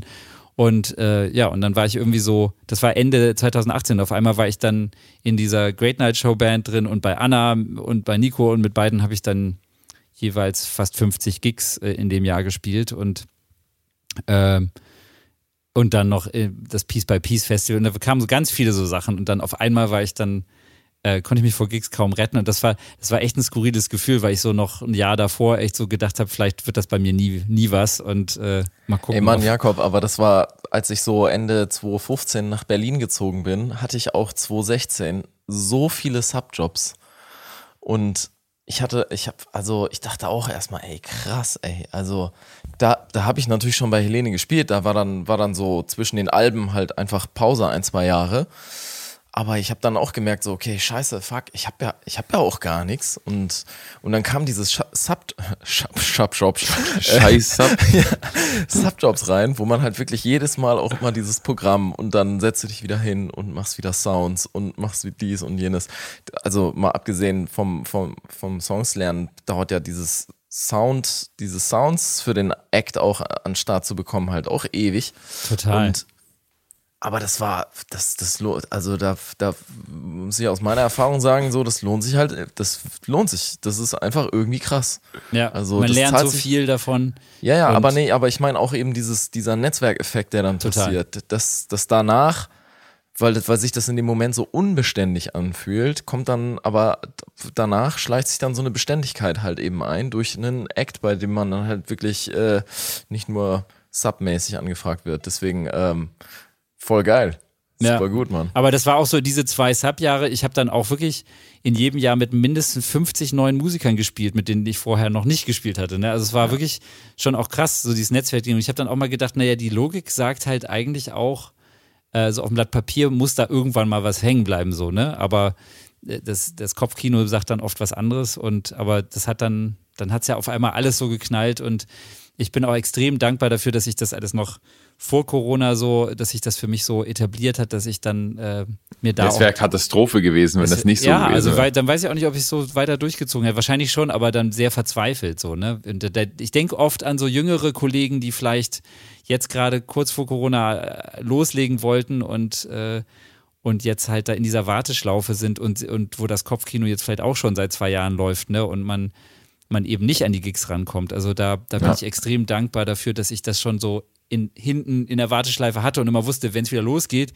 geht es halt wieder los. Und wie, wie sich jetzt zeigt, bin ich gerade so mit der Erste, bei dem, also mein Sommer war ziemlich mau im Gegensatz zu vielen anderen Kollegen, aber, aber es ist halt jetzt ultra krass. Also wir sind jetzt ja wirklich, also die etablieren sich ja auch nicht, ne? Das ist ja das Problem eigentlich. Die können sich jetzt nicht so richtig etablieren und dann sind sie wieder raus, weil du gerade so den Fuß in der Tür hattest und dann bist du raus und hast eigentlich keinen Act und die Acts warten und natürlich sind jetzt alle da und wollen mit ihrem eigenen Act wieder spielen, wenn es wieder losgeht. Ja. Ist natürlich dann echt schwierig so. Also ich bin mal gespannt, was da jetzt auch so an Leuten nachkommt, weil wenn du da irgendwie zwei Jahre rumsitzt, sagen die Eltern ja auch irgendwann, mach doch, mach doch mal was ordentliches. Ja, das stimmt. Das ist echt, ja. echt spannend. War das bei dir je ein Thema mit so, so mit deinen Eltern, was du machst? Nee, da habe ich von meiner Mutter habe ich immer krass Support gekriegt, so die hat das nie in Frage gestellt oder die hat das immer total supportet und hat das auch geliebt, so auch mit meinen ersten Bands noch, wo es also die erste Band, die Empty Brains in Bremen, das, das war ja auch, also es war natürlich alles noch überhaupt nicht geil, aber die, die Empty Brains. Aber die hat das halt total gefeiert und ähm, also da hatte ich immer so das Gefühl, ich muss mich da überhaupt nicht auflehnen oder so, äh, sondern da hatte ich immer totalen Rückhalt, auch als ich nach London gegangen bin. Und ähm, also insofern, ich hatte schon immer so das Gefühl, wenn ich das jetzt richtig will, dann, dann wird das schon irgendwie auch was. Ne? Und das ist ja auch so meine Erfahrung. Das finde ich total schön jetzt, wo ich so diese zwei Laufbahnen schon so äh, angegangen bin, ne? zu sehen, wenn man einfach wirklich, einfach wie gesagt, mit so 200 Prozent in sowas reingeht und hartnäckig genug dabei bleibt und vielleicht auch nicht allzu scheiße ist in dem, was man macht, dass das dann halt irgendwann wohin führt, ne? Und das hat es halt bei mir mit der Band ähm, gemacht und jetzt, jetzt bin ich jetzt halt auch bei dem Sideman-Ding dann also wo, wo angekommen, wo ich auch extrem dankbar dafür bin, dass ich das so spät noch machen durfte, ähm, diese neue La Laufbahn einzuschlagen. Und jetzt natürlich bei Nico auch, also die Tatsache, das ist jetzt auch nochmal richtig geil, da jetzt MD zu sein, ja, das, das war gerade meine nächste Frage gewesen, ja. weil du bist das, du bist da jetzt ja MD, nicht nur Gitarrist. Das bedeutet Musical Director, das heißt, er ist quasi die linke Hand von Nico. Genau, eigentlich müsste ich alles, alle Insta-Posts immer mit Hashtag Musical Director taggen. Das ist so das, was man macht. Das, das habe ich mir bisher aber noch verkneifen können. Echt? Ich habe nicht einen Post gemacht, der so war. Ähm, ja, genau. Showmaster. Hab, ja, und, und für alle Leute da draußen, die das und auch für mich, weil wir über dieses Thema noch nie so genau gesprochen haben. Ich denke, es ganz viele Leute interessiert, äh, was du da konkret machst. Das heißt, da können wir eine Folge drüber machen. Da können wir fast eine Folge drüber machen, auch nochmal. Aber mhm. im, im, im ähm, da, ja die Tour, da die Tour ja gerade läuft, was, ja. was ist jetzt gerade deine konkrete Rolle? Also ich Gitarre spielen. Ich habe ich hab halt im Vorfeld sehr viel Zeit damit verbracht, wie ich ja weiß, Benny bei Alvaro genauso, diese Show zu konstruieren. Äh, habe sie ja auch ein Jahr lang so eine ganze Saison miterleben dürfen, vorher äh, bei Festivals und Natur und, äh, und dann auch so gesehen, wo irgendwie noch Schwachstellen sind oder wir haben halt Songs erstmal so einfach so runtergerissen und dazu kam auch noch, dass Nico damals auch noch nicht so der Stärkste war im Ansagen machen, wo wir dann beide irgendwann mal ein Gespräch hatten und meinten, es wäre eigentlich ganz geil, wenn man viel mehr so musikalische Übergänge finden könnte, wo wo man ihm das Problem so ein bisschen abnimmt. Und dann habe ich dann halt im Zuge dessen, ähm, habe ich dann echt so eigentlich zwei Monate damit verbracht. Ich habe ganz viel so Live-DVDs von großen amerikanischen Künstlern mir angeguckt und da ganz viele Ideen gesammelt und wie halt, also von, weißt du, Taylor Swift bis hin zu. Benny Nick Geil, gerade. echt, genau das habe ich mir auch angeschaut, Taylor Swift. Diese Alter, die Reputation Stadium Tour, die, das ist ja unfassbar. Und, und ich dachte, ich habe die, ich hab die, Wahnsinn. Nach, ich habe die nach zwei, drei Songs habe ich ausgemacht, weil ich gedacht habe, boah, Alter, so, konstru so konstruiert will ich, das ist ja Helene Fischer gewesen. Ja, ja, genau. Oder aber dann natürlich für Nico relevanter Justin Timberlake und Bruno Mars und so Sachen, mit denen, ja. die er auch feiert und Michael Justin Jackson, wo er natürlich total herkommt klar. und so. Aber Justin war auch richtig geil. Also ja. muss man einfach sagen. Ja, und da, also da habe ich ganz viele Ideen gesammelt und, ähm, und erstmal so einfach Sachen notiert und dann immer auf die Songs geguckt, wie kann man sowas umsetzen und mich dann irgendwann mit Nico getroffen. Der, den musste ich auch erstmal so ein bisschen davon überzeugen, also es war für mich ja auch neu, ne? Ich habe das auch vorher noch nie gemacht. Ich hatte aber das Gefühl, ich kann das bestimmt ganz gut. Und ich war ja sowieso auch der erfahrenste und älteste in der Band, deswegen war sowieso klar, die Band braucht jetzt einen MD und es macht total Sinn, dass ich das mache, so irgendwie. Und dann habe ich mich halt angeboten und das wurde dann auch angenommen. Aber ich glaube, Nico hat dann auch erst äh, da waren wir schon, das, am zweiten Tag saßen wir so beisammen bei ihm im Studio und ich habe ihm immer so Sachen gezeigt und dann hat er dann wieder erst dann auch ganz schnell und entwickelt auch ganz tolle Ideen selber. Es war ein total geiler Flow. Dann findet er immer wieder neue Sachen auf YouTube und dann hier, guck mal, wie da. Und das war, war dann erst so am zweiten Tag, dass er sich irgendwann so zu mir umdrehte und meinte so, Alter, ist ja voll geil. So, das, das war so ein, so ein Moment, wo ich gedacht habe, okay, jetzt reilt er das, warum ich seit Wochen versuche, einen Termin mit ihm zu kriegen, um überhaupt an diesen Songs zu arbeiten. Vorher war, ey, der hat halt dauernd irgendwelche Songwriting-Sessions mit irgendwelchen Leuten und ich hatte immer das Gefühl, ja, okay, gut, dann treffe ich mich mal mit dem und äh, muss das jetzt sein? Und dann, dann hat er das so ein bisschen verstanden, was, wie viel Arbeit ihm das auch abnehmen kann, wenn da jemand äh, kreativ mitarbeitet und vorarbeitet und ähm, ja, und dann habe ich halt im Prinzip mit ihm zusammen diese, diese Show entwickelt und die ist jetzt halt ziemlich amerikanisch aufgezogen, so eine Timecode-Show, wo ganz viel äh, auch so am Stück läuft. Es gibt ganz viele musikalische Übergänge.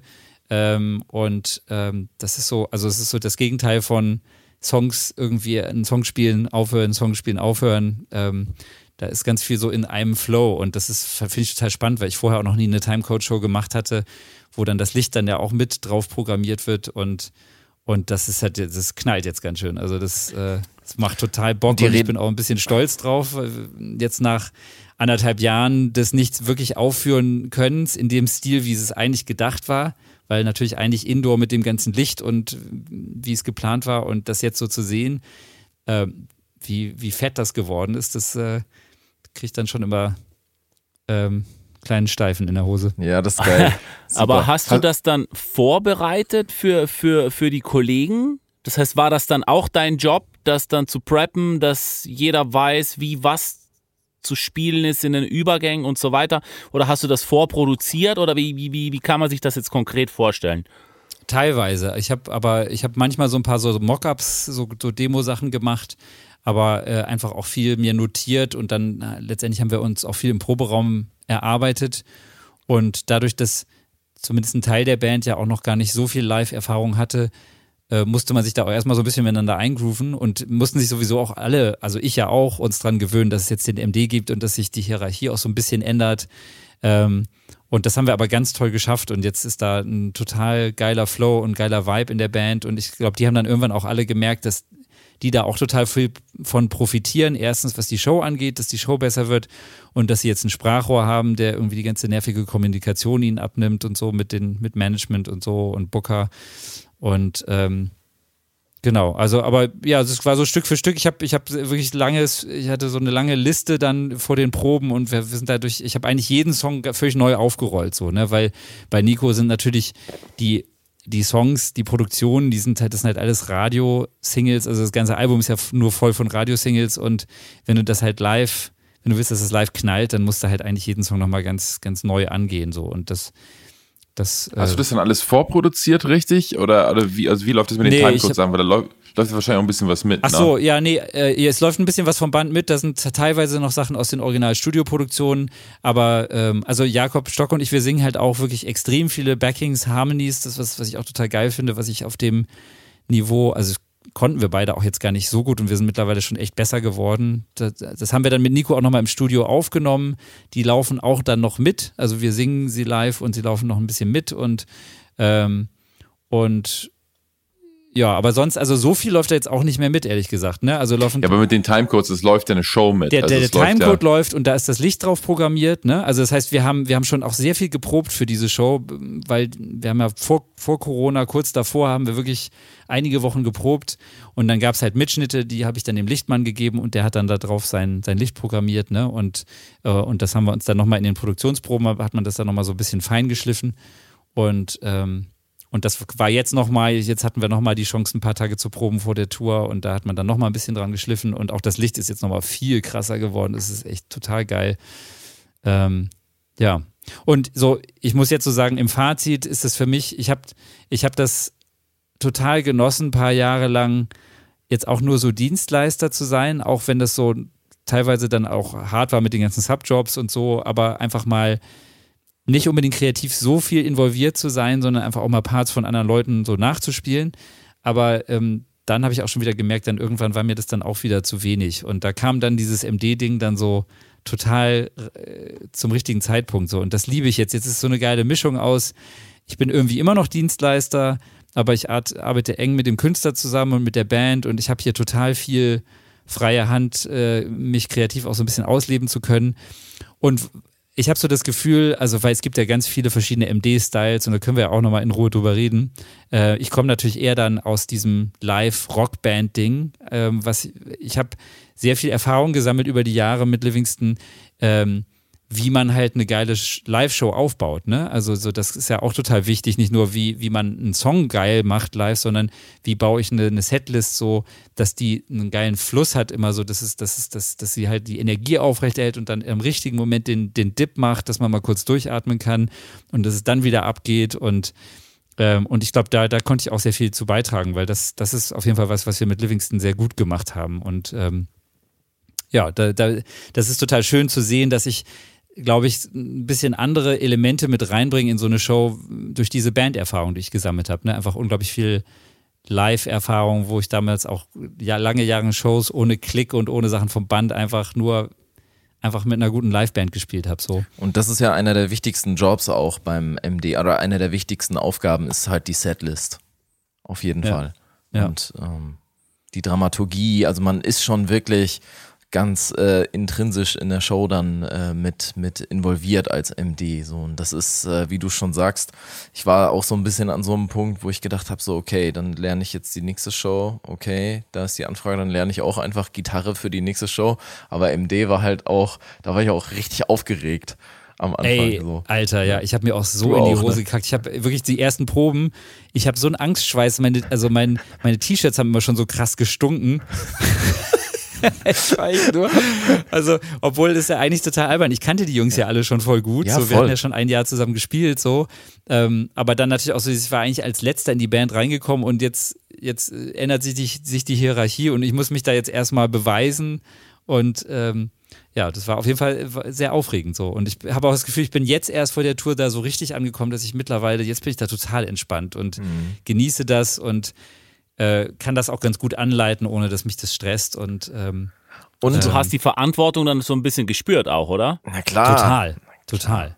Also man muss okay. auch wirklich sagen, also ich hatte das Gefühl, ähm, nicht ein, ein, Dienstleister zu sein, weil man war in der Erschaffung dieser Show halt dabei. Das war schon irgendwie, der Applaus war anders ja. für einen. Das war schon ja. krass.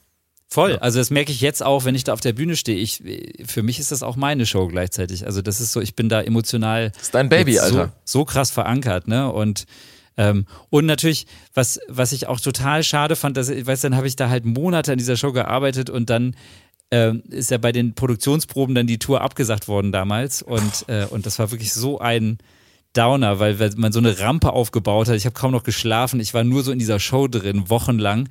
Und dann war so, puff, war es erstmal Vakuum.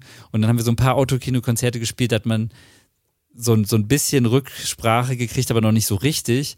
Und jetzt ist halt zum ersten Mal, anderthalb Jahre später, dass ich jetzt so, dann kommen, ne, sei es von Management oder Label, äh, aber dann auch, dass jetzt teilweise Muckerkollegen auch mal da waren und man dann wirklich so ein Gefühl dafür kriegt, ne, also in meinem Kopf, ich fand die Show schon ganz gut, aber das ist natürlich, wenn dann so die ersten Rückmeldungen kommen und alle total happy sind und vielleicht auch geflasht, dann das ist schon, das ist nochmal ein ganz anderes äh, Kompliment und Glücksgefühl, wenn du so merkst, okay, es ist jetzt irgendwie aufgegangen, was ich mir da so bis anfänglich so ein bisschen hochstaplerisch äh, versucht habe, zu, mir zuzutrauen und auch das so nach außen hin verkauft habe. Na klar kann ich das so. Und, das Lügenkonstrukt des Jakob Nebel. Ganz genau. Und wie du meintest eben, Benny, so ne, erstmal total geschwitzt und immer so gedacht, ja, also ey, theoretisch kann ich das, glaube ich, ganz gut, aber vielleicht ja auch gar nicht. Keine ja, Ahnung. Ja, genau. So. Und dann halt so auch völlig overprepared, ne, am Anfang so, dass man so auf jede Situation irgendwie äh, vorbereitet ist.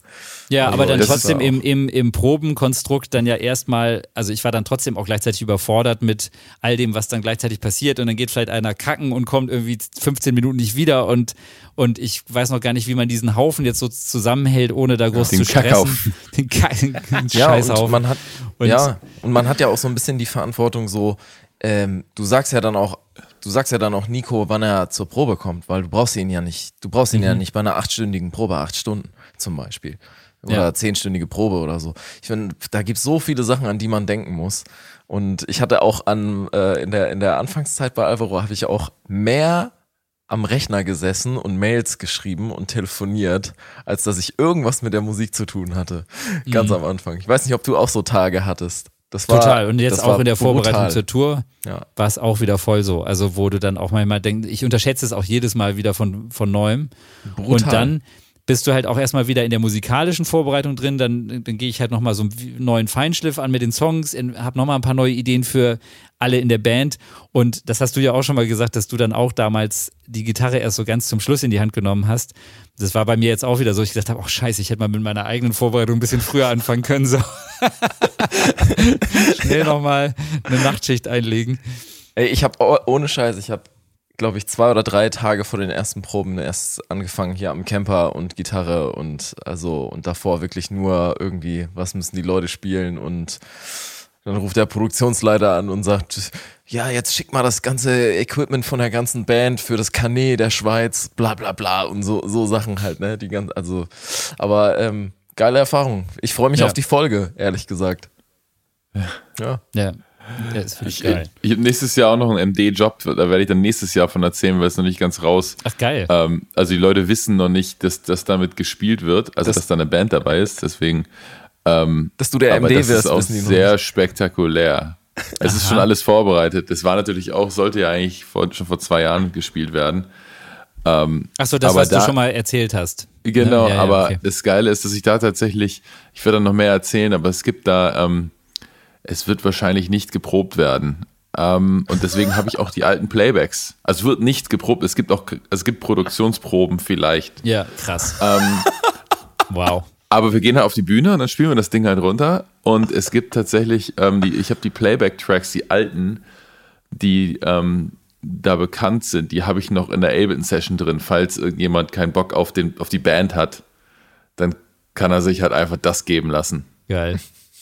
Und einfach die Band spielt halt, der hört die halt nicht. Geil. Es ist kein Jazz-Gig. Oh, mega. Geil. Benny, du wolltest eigentlich noch eine Mail äh, vor, äh, nee, vorlesen, oder nicht? Nee, das kann ich nicht machen. Okay. das, das, kann ich leider nicht machen, es tut mir leid. Äh, sorry, wenn ich jetzt gerade so ein bisschen abgelenkt wirke, aber wir haben eine Überwachungskamera ge äh, gekauft äh, als Babyphone-Ersatz und ich sehe hier auf dem iPad halt mein Kind und muss meiner Ach, Frau krass. Bescheid sagen, wenn er sich bewegt, weil sie schlafen muss. Also, sorry. äh, nee, Nachtsicht, die Mail kann ich. Nachtsichtfunktion. Ja, ja. Äh, deswegen kann ich leider keine, keine, die, die Nachricht kann ich leider nicht vorlesen. Nee, das geht leider nicht. Oh, süß. Oh, oh. Also, ach, deswegen. Ähm, Hammer. Ähm, ich hab, nicht, weil ja, du dann keine hatte, Karriere mehr hast. aber ich hatte noch eine Frage Bevor wir jetzt zum Finale kommen, ähm, für, für, die, für die ganzen Geil, hört, Gitarrenmenschen. Hört man mich eigentlich? Bitte? Hört man mich eigentlich? Weil ich habe so oft irgendwie was gesagt und irgendwie habe ich das Gefühl, man hat mich gar nicht gehört. Doch, wir hören dich. Ja, weil ich hatte nämlich noch eine Frage an Jakob. Ja, mach das, mach das. Ich habe auch noch eine. Okay. Ähm, wenn du jetzt nochmal in der Band spielen würdest, was würdest du für eine Mucke machen jetzt? Jetzt so, Geile Frage, jetzt so, jetzt so Frage. ewig, ewig lange her ist Livingston und jetzt hast du diese ganze Mucker-Sache am Laufen und jetzt geh mal noch ein paar Jahre vor und du hast wieder, also jetzt nur so Szenario, du hast wieder voll Bock auf eine Band. Was wäre das für Mucke, die du machen würdest? Ich glaube, das wäre wär wahrscheinlich ein bisschen akustischer, also weil ich mittlerweile halt auch es liebe, Akustikgitarre zu spielen und ich meine, das Rockding, ich merke das auch so bei, bei Nico, da gibt es jetzt auch viele rockige Parts, das feiere ich nach wie vor, aber ich wahrscheinlich so bandmäßig, es wäre auf jeden Fall ein bisschen hm, ja, dem Alter entsprechend. Ich bin auch einfach als Typ ein bisschen mehr zur Ruhe gekommen, ne? Und auch Papa geworden, da kommt man ja auch mehr zur Ruhe, zwangsläufig. So, ähm, so das, ja, ich könnte mir vorstellen, eher so, ich habe dann ja vor ein paar Jahren, als die erste Ben Howard-Platte rauskam, die habe ich halt einfach hoch und runter gehört, ohne Ende. Sowas finde ich halt total geil. Ähm, weiß nicht, äh, wenn man das jetzt auf einen Band-Kontext übertragen würde. Ähm, ey, keine Ahnung. Clapton unplugged. Ja, genau, das war, hatten Hannes und ich auch mal kurz äh, angedacht, hat sich, hat auch nicht funktioniert. Aber ich glaube, das ist auch übrigens, das ist ein gutes Stichwort, weil ich, ähm, ich denke jetzt oft mit, mit so einem großen Erstaunen zurück an diese Zeit und denke so, ey, wie krass, ich, wie viel, unglaublich viel Drive ich damals hatte, den ich da reingesteckt habe. Und es hat sich halt wirklich in all den Jahren so gut wie nie nach Arbeit angefühlt, ne? Also, es geht mir jetzt ehrlich gesagt auch immer noch so, dass es selten jetzt beim Sideman-Ding sich so richtig nach Job anfühlt. Und wenn das so ist, dann merke ich immer, nee, da muss ich jetzt raus, dann, dann bin ich da in der falschen Kapelle so. Ähm, und bei der Band war, ich habe so unglaublich viel Leidenschaft und Arbeit und Zeit und Liebe reingesteckt und es war, hat sich halt nie nach Job angefühlt und trotzdem war es halt unglaublich viel Arbeit. Und wenn ich jetzt daran so zurückdenke, nicht so dies, dieser Topf von Energie, der ist bei mir aufgebraucht. Ne? Ich habe äh, quasi, wenn man das jetzt mal alle meine Bands zusammenzählt, dann habe ich halt, weiß nicht, 23, 24 Jahre in Bands gespielt und nichts anderes gemacht oder mal zwischendurch irgendwelche kack Nebenjobs, um Kohle zu verdienen. Aber also das, ich glaube, wenn ich ehrlich bin, ist das Ding bei mir jetzt durch. Also ich habe da, das, das habe ich so abgefrühstückt und auch auf eine sehr geile Art und Weise und bin da jetzt eigentlich ähm, ganz glücklich, wo ich im Moment bin. Also das, das, ist so ein bisschen die Antwort auf meine Frage vorhin auch, was ich meinte, so ob was eigentlich jetzt so geiler ist, Band oder oder oder ja, also jetzt Sideman. genau jetzt ja. Sideman und und und und dieses MD-Ding, weil das so so beides so ein bisschen mit sich vereint, ne, dass ich so meine Erfahrung mhm. damit reinbringen kann und irgendwie kreativ noch ein bisschen größeren Stellenwert da bekommen habe. Ähm, ja, das ist irgendwie jetzt passend für, die, für, für diese Zeit in meinem Leben so, ne? Aber ich würd, will diese Bandzeit äh, nicht missen und ich habe, ich bin extrem dankbar dafür, dass ich die haben durfte, so, was ja wenige Kollegen von uns so in, auf die Art und Weise gehabt haben. Also das, ich habe einfach unglaublich viel erlebt, gerade mit Livingston. Cool. Ich habe noch eine Frage, bevor Chris eine Frage stellt, weil ich ähm, die immer die ganze Zeit stellen wollte schon. Bist du ordentliches GEMA-Mitglied eigentlich? Nee. Wenn du so, ein, wenn du so einen fetten Hit hattest, dann müsstest du auch ordentliches GEMA-Mitglied sein. Ja, das habe ich irgendwie, glaube ich, knapp versäumt oder damals, da hat mich, hat mich auch nie jemand so richtig beraten, weil ich glaube, das muss man dann ja auch irgendwann beantragen, ne? Und du musst die außerordentliche Mitgliedschaft, weil dann kriegst du ja Rente.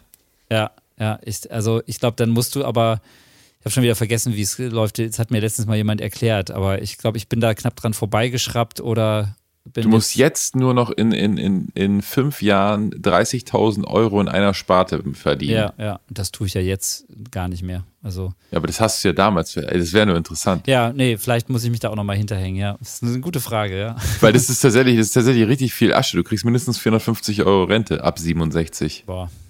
Die sind echt, die GEMA ist ziemlich geil, was es angeht. Mhm. Das ist geil. Anyway.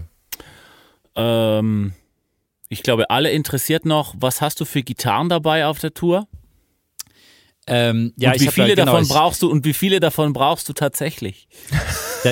Da, da, da, werde ich dann mal auf unserem Insta mal so ein Foto posten, weil natürlich habe ich jetzt den Schrank einfach voll gemacht. Ja, eben, deshalb, weil er halt so geil aussieht. Ey. Ja, das sieht mega aus. Keith Urban, ey. Ja, genau. Ey, Mann, wenn ich jetzt mal hier so mit so einem Schrank unterwegs bin, mit den schönen Lampen drumherum und so, dann muss ich den auch voll machen. Ähm, ich habe tatsächlich eigentlich für jede Gitarre noch, noch eine Spare dabei, was ich glaube ich bisher noch nie hatte. Ähm, also ich habe äh, ich habe zwei Strats dabei. Ähm, die sind beide auf S gestimmt. Die eine von, von Alex Guitars, die er mir gebaut hat letztes Jahr. Und, und dann meine Tokai Silverstar. Die, die benutze ich aber tatsächlich beide in der Show, weil die eine, da spiele ich einen Song, mit, äh, mit dem Capo im zweiten Bund. Das ist so auch wieder ein Produktionsgitarrenpart geschuldet, den man, weil ich weiß ja immer nicht, wie diese Produzenten ihre Gitarrenparts da stricken, aber der muss die irgendwie so, so krass umgestimmt haben. Die kann ich nur mit, den Part kann ich nur mit Capo spielen. Und ähm, hat und sich dann de facto jetzt die 10,5 etabliert auf den S gestimmten Strats? Ja, und okay. dieser, genau, Ernie Ball-Satz 10,5 ist der Hammer. Also das, das ist total geil. Das funktioniert richtig gut. Und dann habe ich zwei Teles dabei, beide von Alex auch, die meine weiße Haupttele quasi, das ist auch so die Hauptgitarre im Set eigentlich. Und dann habe ich noch als Bär eine schwarze, die er mir mal so aus bestehenden Parts zusammengebaut hat, die aber auch super ist. Und, ähm, und dann habe ich meine Epiphone Goldtop, ähm, da spiele ich zwei Songs mit, mit P90s drin. Die, die Hannes kennst du ja auch. Mhm. Ähm, und habe dann da als Bär meine Yamaha Revstar dabei, auch mit P90s. Und dann habe ich meine, meine ähm, äh, alte Liebe, meine J45 dabei, ähm, die ihr ja auch kennt, wo wir auch schon drüber geredet haben, über Setup. Und da habe ich zum Glück jetzt äh, Anfang diesen Jahres auch in meine Martin OM28 auch nochmal genau für ziemlich viel Geld das, das gleiche Pickup-System da mir auch nochmal reingekloppt ähm, und habe die jetzt als Spare dabei. Und wir hatten jetzt tatsächlich einen Gig, wo die J45 unfassbar gebrummt hat. Und ich erst gedacht habe, da ist irgendeine Lötstelle äh, abgegangen oder was weiß ich. Und dann war es aber dann doch nur die Venue. Und witzigerweise hat die Martin das Problem dann nicht gehabt und äh, genau, die spiele ich jetzt gerade so ein bisschen wechselweise je nach Venue und klingen erstaunlich ähnlich. Also, also das funktioniert sehr gut. Und ich habe ja so dieses Stereo-Setup, dann kann ich die einfach beide in mein Akustikboard, was ich dabei habe, reinhauen. Cool. Ja. Spielst du, spielst Die, du Funke? Ja.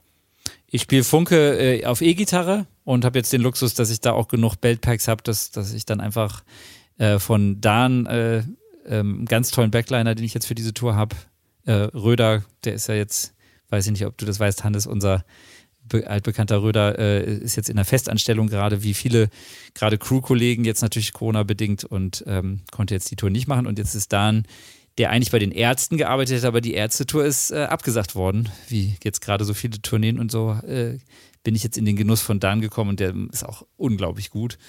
Und äh, ja, und der reicht mir dann einfach immer schon die Gitarren an und ausgeschaltet und ich muss einfach nur äh, aufdrehen. Und genau, aber Akustikgitarre ist kabelgebunden. Okay. Die LR Back-Systeme, die hatten tatsächlich so ein bisschen Problem, dass die ähm, bei der neuen Umstellung dieser, da gab es irgendeine Umstellung, mussten die Funksysteme von den Gitarren umgestellt werden, dass sie damit gebrummt haben. Mhm. Genau, die, die alten, ich glaube, die neuen sind. Genau, jetzt, die neuen nicht mehr, genau. Ja, aber ich habe ja sowieso dieses Stereokabel-Ding, deswegen wäre das irgendwie jetzt sehr schwierig, das mit Funke zu lösen. Deswegen ist das mhm. Kabel gebunden, aber. Ja. Ich habe da einfach die Gitarre, in der das eingebaut war, verkauft und dann war das auch gelöst. Geil. Ich sag mal, Jungs, ähm, äh, kurze, kurze Anfrage äh, für diese elf Fragen an Serie, ja, die wir jetzt ja gerade mit Jakob machen. Wollen wir nicht auch diese Desert Island Frage äh, mit reinbringen? Hier. Ah, Schon Alter. ready. Oder? Wenn ihr wieder vorbereitet seid. Ich meine, das haben ja, wir natürlich, natürlich, jetzt bei mir nicht gemacht, das ist auch völlig egal, weil ich höre ja eh auf. Aber ähm, Jakob. Dann kannst du auch die SMS vorlesen. Das ist so krass, Benny. Also ich höre nicht auf mit Gitarre spielen, aber so mit dem anderen Rest. Ja, ja. ja das, das wäre das wär jetzt hier das, das große Finale gewesen äh, an, an Jakob. Also. Ich kann mich nur nicht daran erinnern. so. Oder wie Max Klaas sagen würde: Katz, Katz, Katz, Katz, Katz, Katz, Blackum. also, Zwei Songs, eine Gitarre, eine Sache, ein Problem. Also äh, zwei Songs für die Insel. Zwei Songs. Zwei Songs. Zwei Songs. Wenn naja, du gut, nur noch die jetzt, beiden Songs hören könntest. Naja, dann tatsächlich Thunder Road, muss ich mich jetzt wiederholen, auf jeden okay. Fall. Ähm, und jetzt, jetzt gerade aktuell äh, immer noch Last Train Home von John Mayer. Nee, oh, halt so eine neue Nummer. Krass. Krass die Balladenversion, die vor ein paar Tagen raus ist, nee, oder? Nee, nee auf gar keinen nee. Fall. Geht gar nicht. Also im Vergleich. Ja, mir würden noch tausend andere Songs einfallen und auch geile Rocknummern, aber fällt mir jetzt nicht ein und das muss, nimm das jetzt mal so hin. Ich muss auch äh, hier jetzt zu, zu, zu dem John Mayer-Thema sagen, ähm, lieber Jakob, ich bin auch in deinem Boot. Sie wird jedes Mal ein bisschen besser, die Platte, wenn man sie anhört. Man muss sie sich so ein bisschen schön hören, ne? Ja, aber ja. sie wird gut. Ja, ja. Okay. Nächstes Geil. Ding. Ähm, eine Gitarre. Du darfst hm, eine hm. Gitarre hm. mitnehmen. Ja. Ja, ja, Hannes, welche nehme ich mit? Deine Tele von Alex. Natürlich. Die weiße, ne? Ja, die weiße von Alex Guitars. Ja, Alex. Die schwarze Parts-Tele. Nee, die nicht. Aber die ist auch gut. Aber ähm, nee, aber genau, wir versuchen ja schon seit längerem Alex in unseren Podcast zu bekommen. Er ist sehr elusive, aber er will kommen und er wird kommen und das wird ein Fest. Und drei von uns sind ja jetzt schon im Genuss. Benny kriegen wir auch noch rum. Und äh, ja, also meine ja, weiße ich, ich nur, ich nur im Moment, ich habe sie noch nicht bezahlt, also und deswegen, ich würde noch gerne die Podcast-Folge mit Alex machen, deswegen. Ähm, so.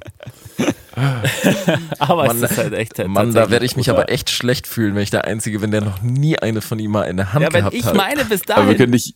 Das können wir, das können wir vorher noch machen, dass ja, du die eben. zumindest in der Hand gehalten hast. Ja. Mhm. Das ist echt schockierend. Du darfst dann noch eine Sache mit auf die Insel nehmen. Äh, eine Sache. Boah, du hast die Frage beantwortet in der Lukas-Folge, fällt mir gerade ein. Ich? Ja. Nee, das war nur das Problem, ah, nee, das hat er Problem. beantwortet. Verdammt. Aber es mein, ja mein Alkoholproblem. ich würde gerne mein Alkoholproblem, muss ich sagen, jetzt wo ich diese Tour angefangen habe, gerne mal nicht mitnehmen. nee, aber erst musst du eine Sache mitnehmen. Okay, ähm, dann würde ich das, das geht so ein bisschen Hand in Hand mit dem Alkoholproblem, würde ich, glaube ich, meine, ähm, meine Fitnessbänder mitnehmen, um da mal so ein bisschen, bisschen, da, da habe ich jetzt gerade mal wieder mit angefangen, um so ein bisschen dem, dem Catering-Fressen und, und des Alkoholspaßes entgegenzuwirken. Sehr schön. Und äh, ein, ja, dann darfst ein, du noch ein Problem. Das Problem mitnehmen. haben wir schon. Das, das Problem, Problem, haben wir schon, ne? Oder ja. möchtest du ein anderes Problem mitnehmen? Äh, ich nehme einfach mein, mein Gear Acquisition Syndrome mit, auf jeden Fall. Was da ja nicht erfüllt werden kann. nee, das ist furchtbar, ne? Dann schnitzt du dir so Pedale aus Kokosnüssen. Fassfaces. Du baust dir einen Fullstack aus Sand, also aus Sand. Den Coconut Boost.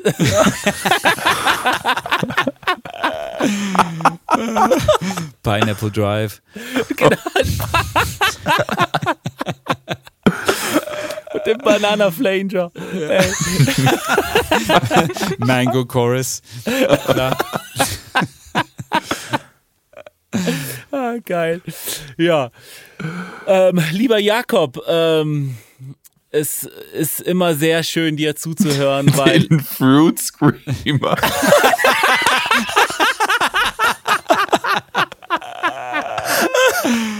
Ich wollte das hier jetzt ganz professionell abmoderieren. Fruit Screamer. Geil. Patentiert.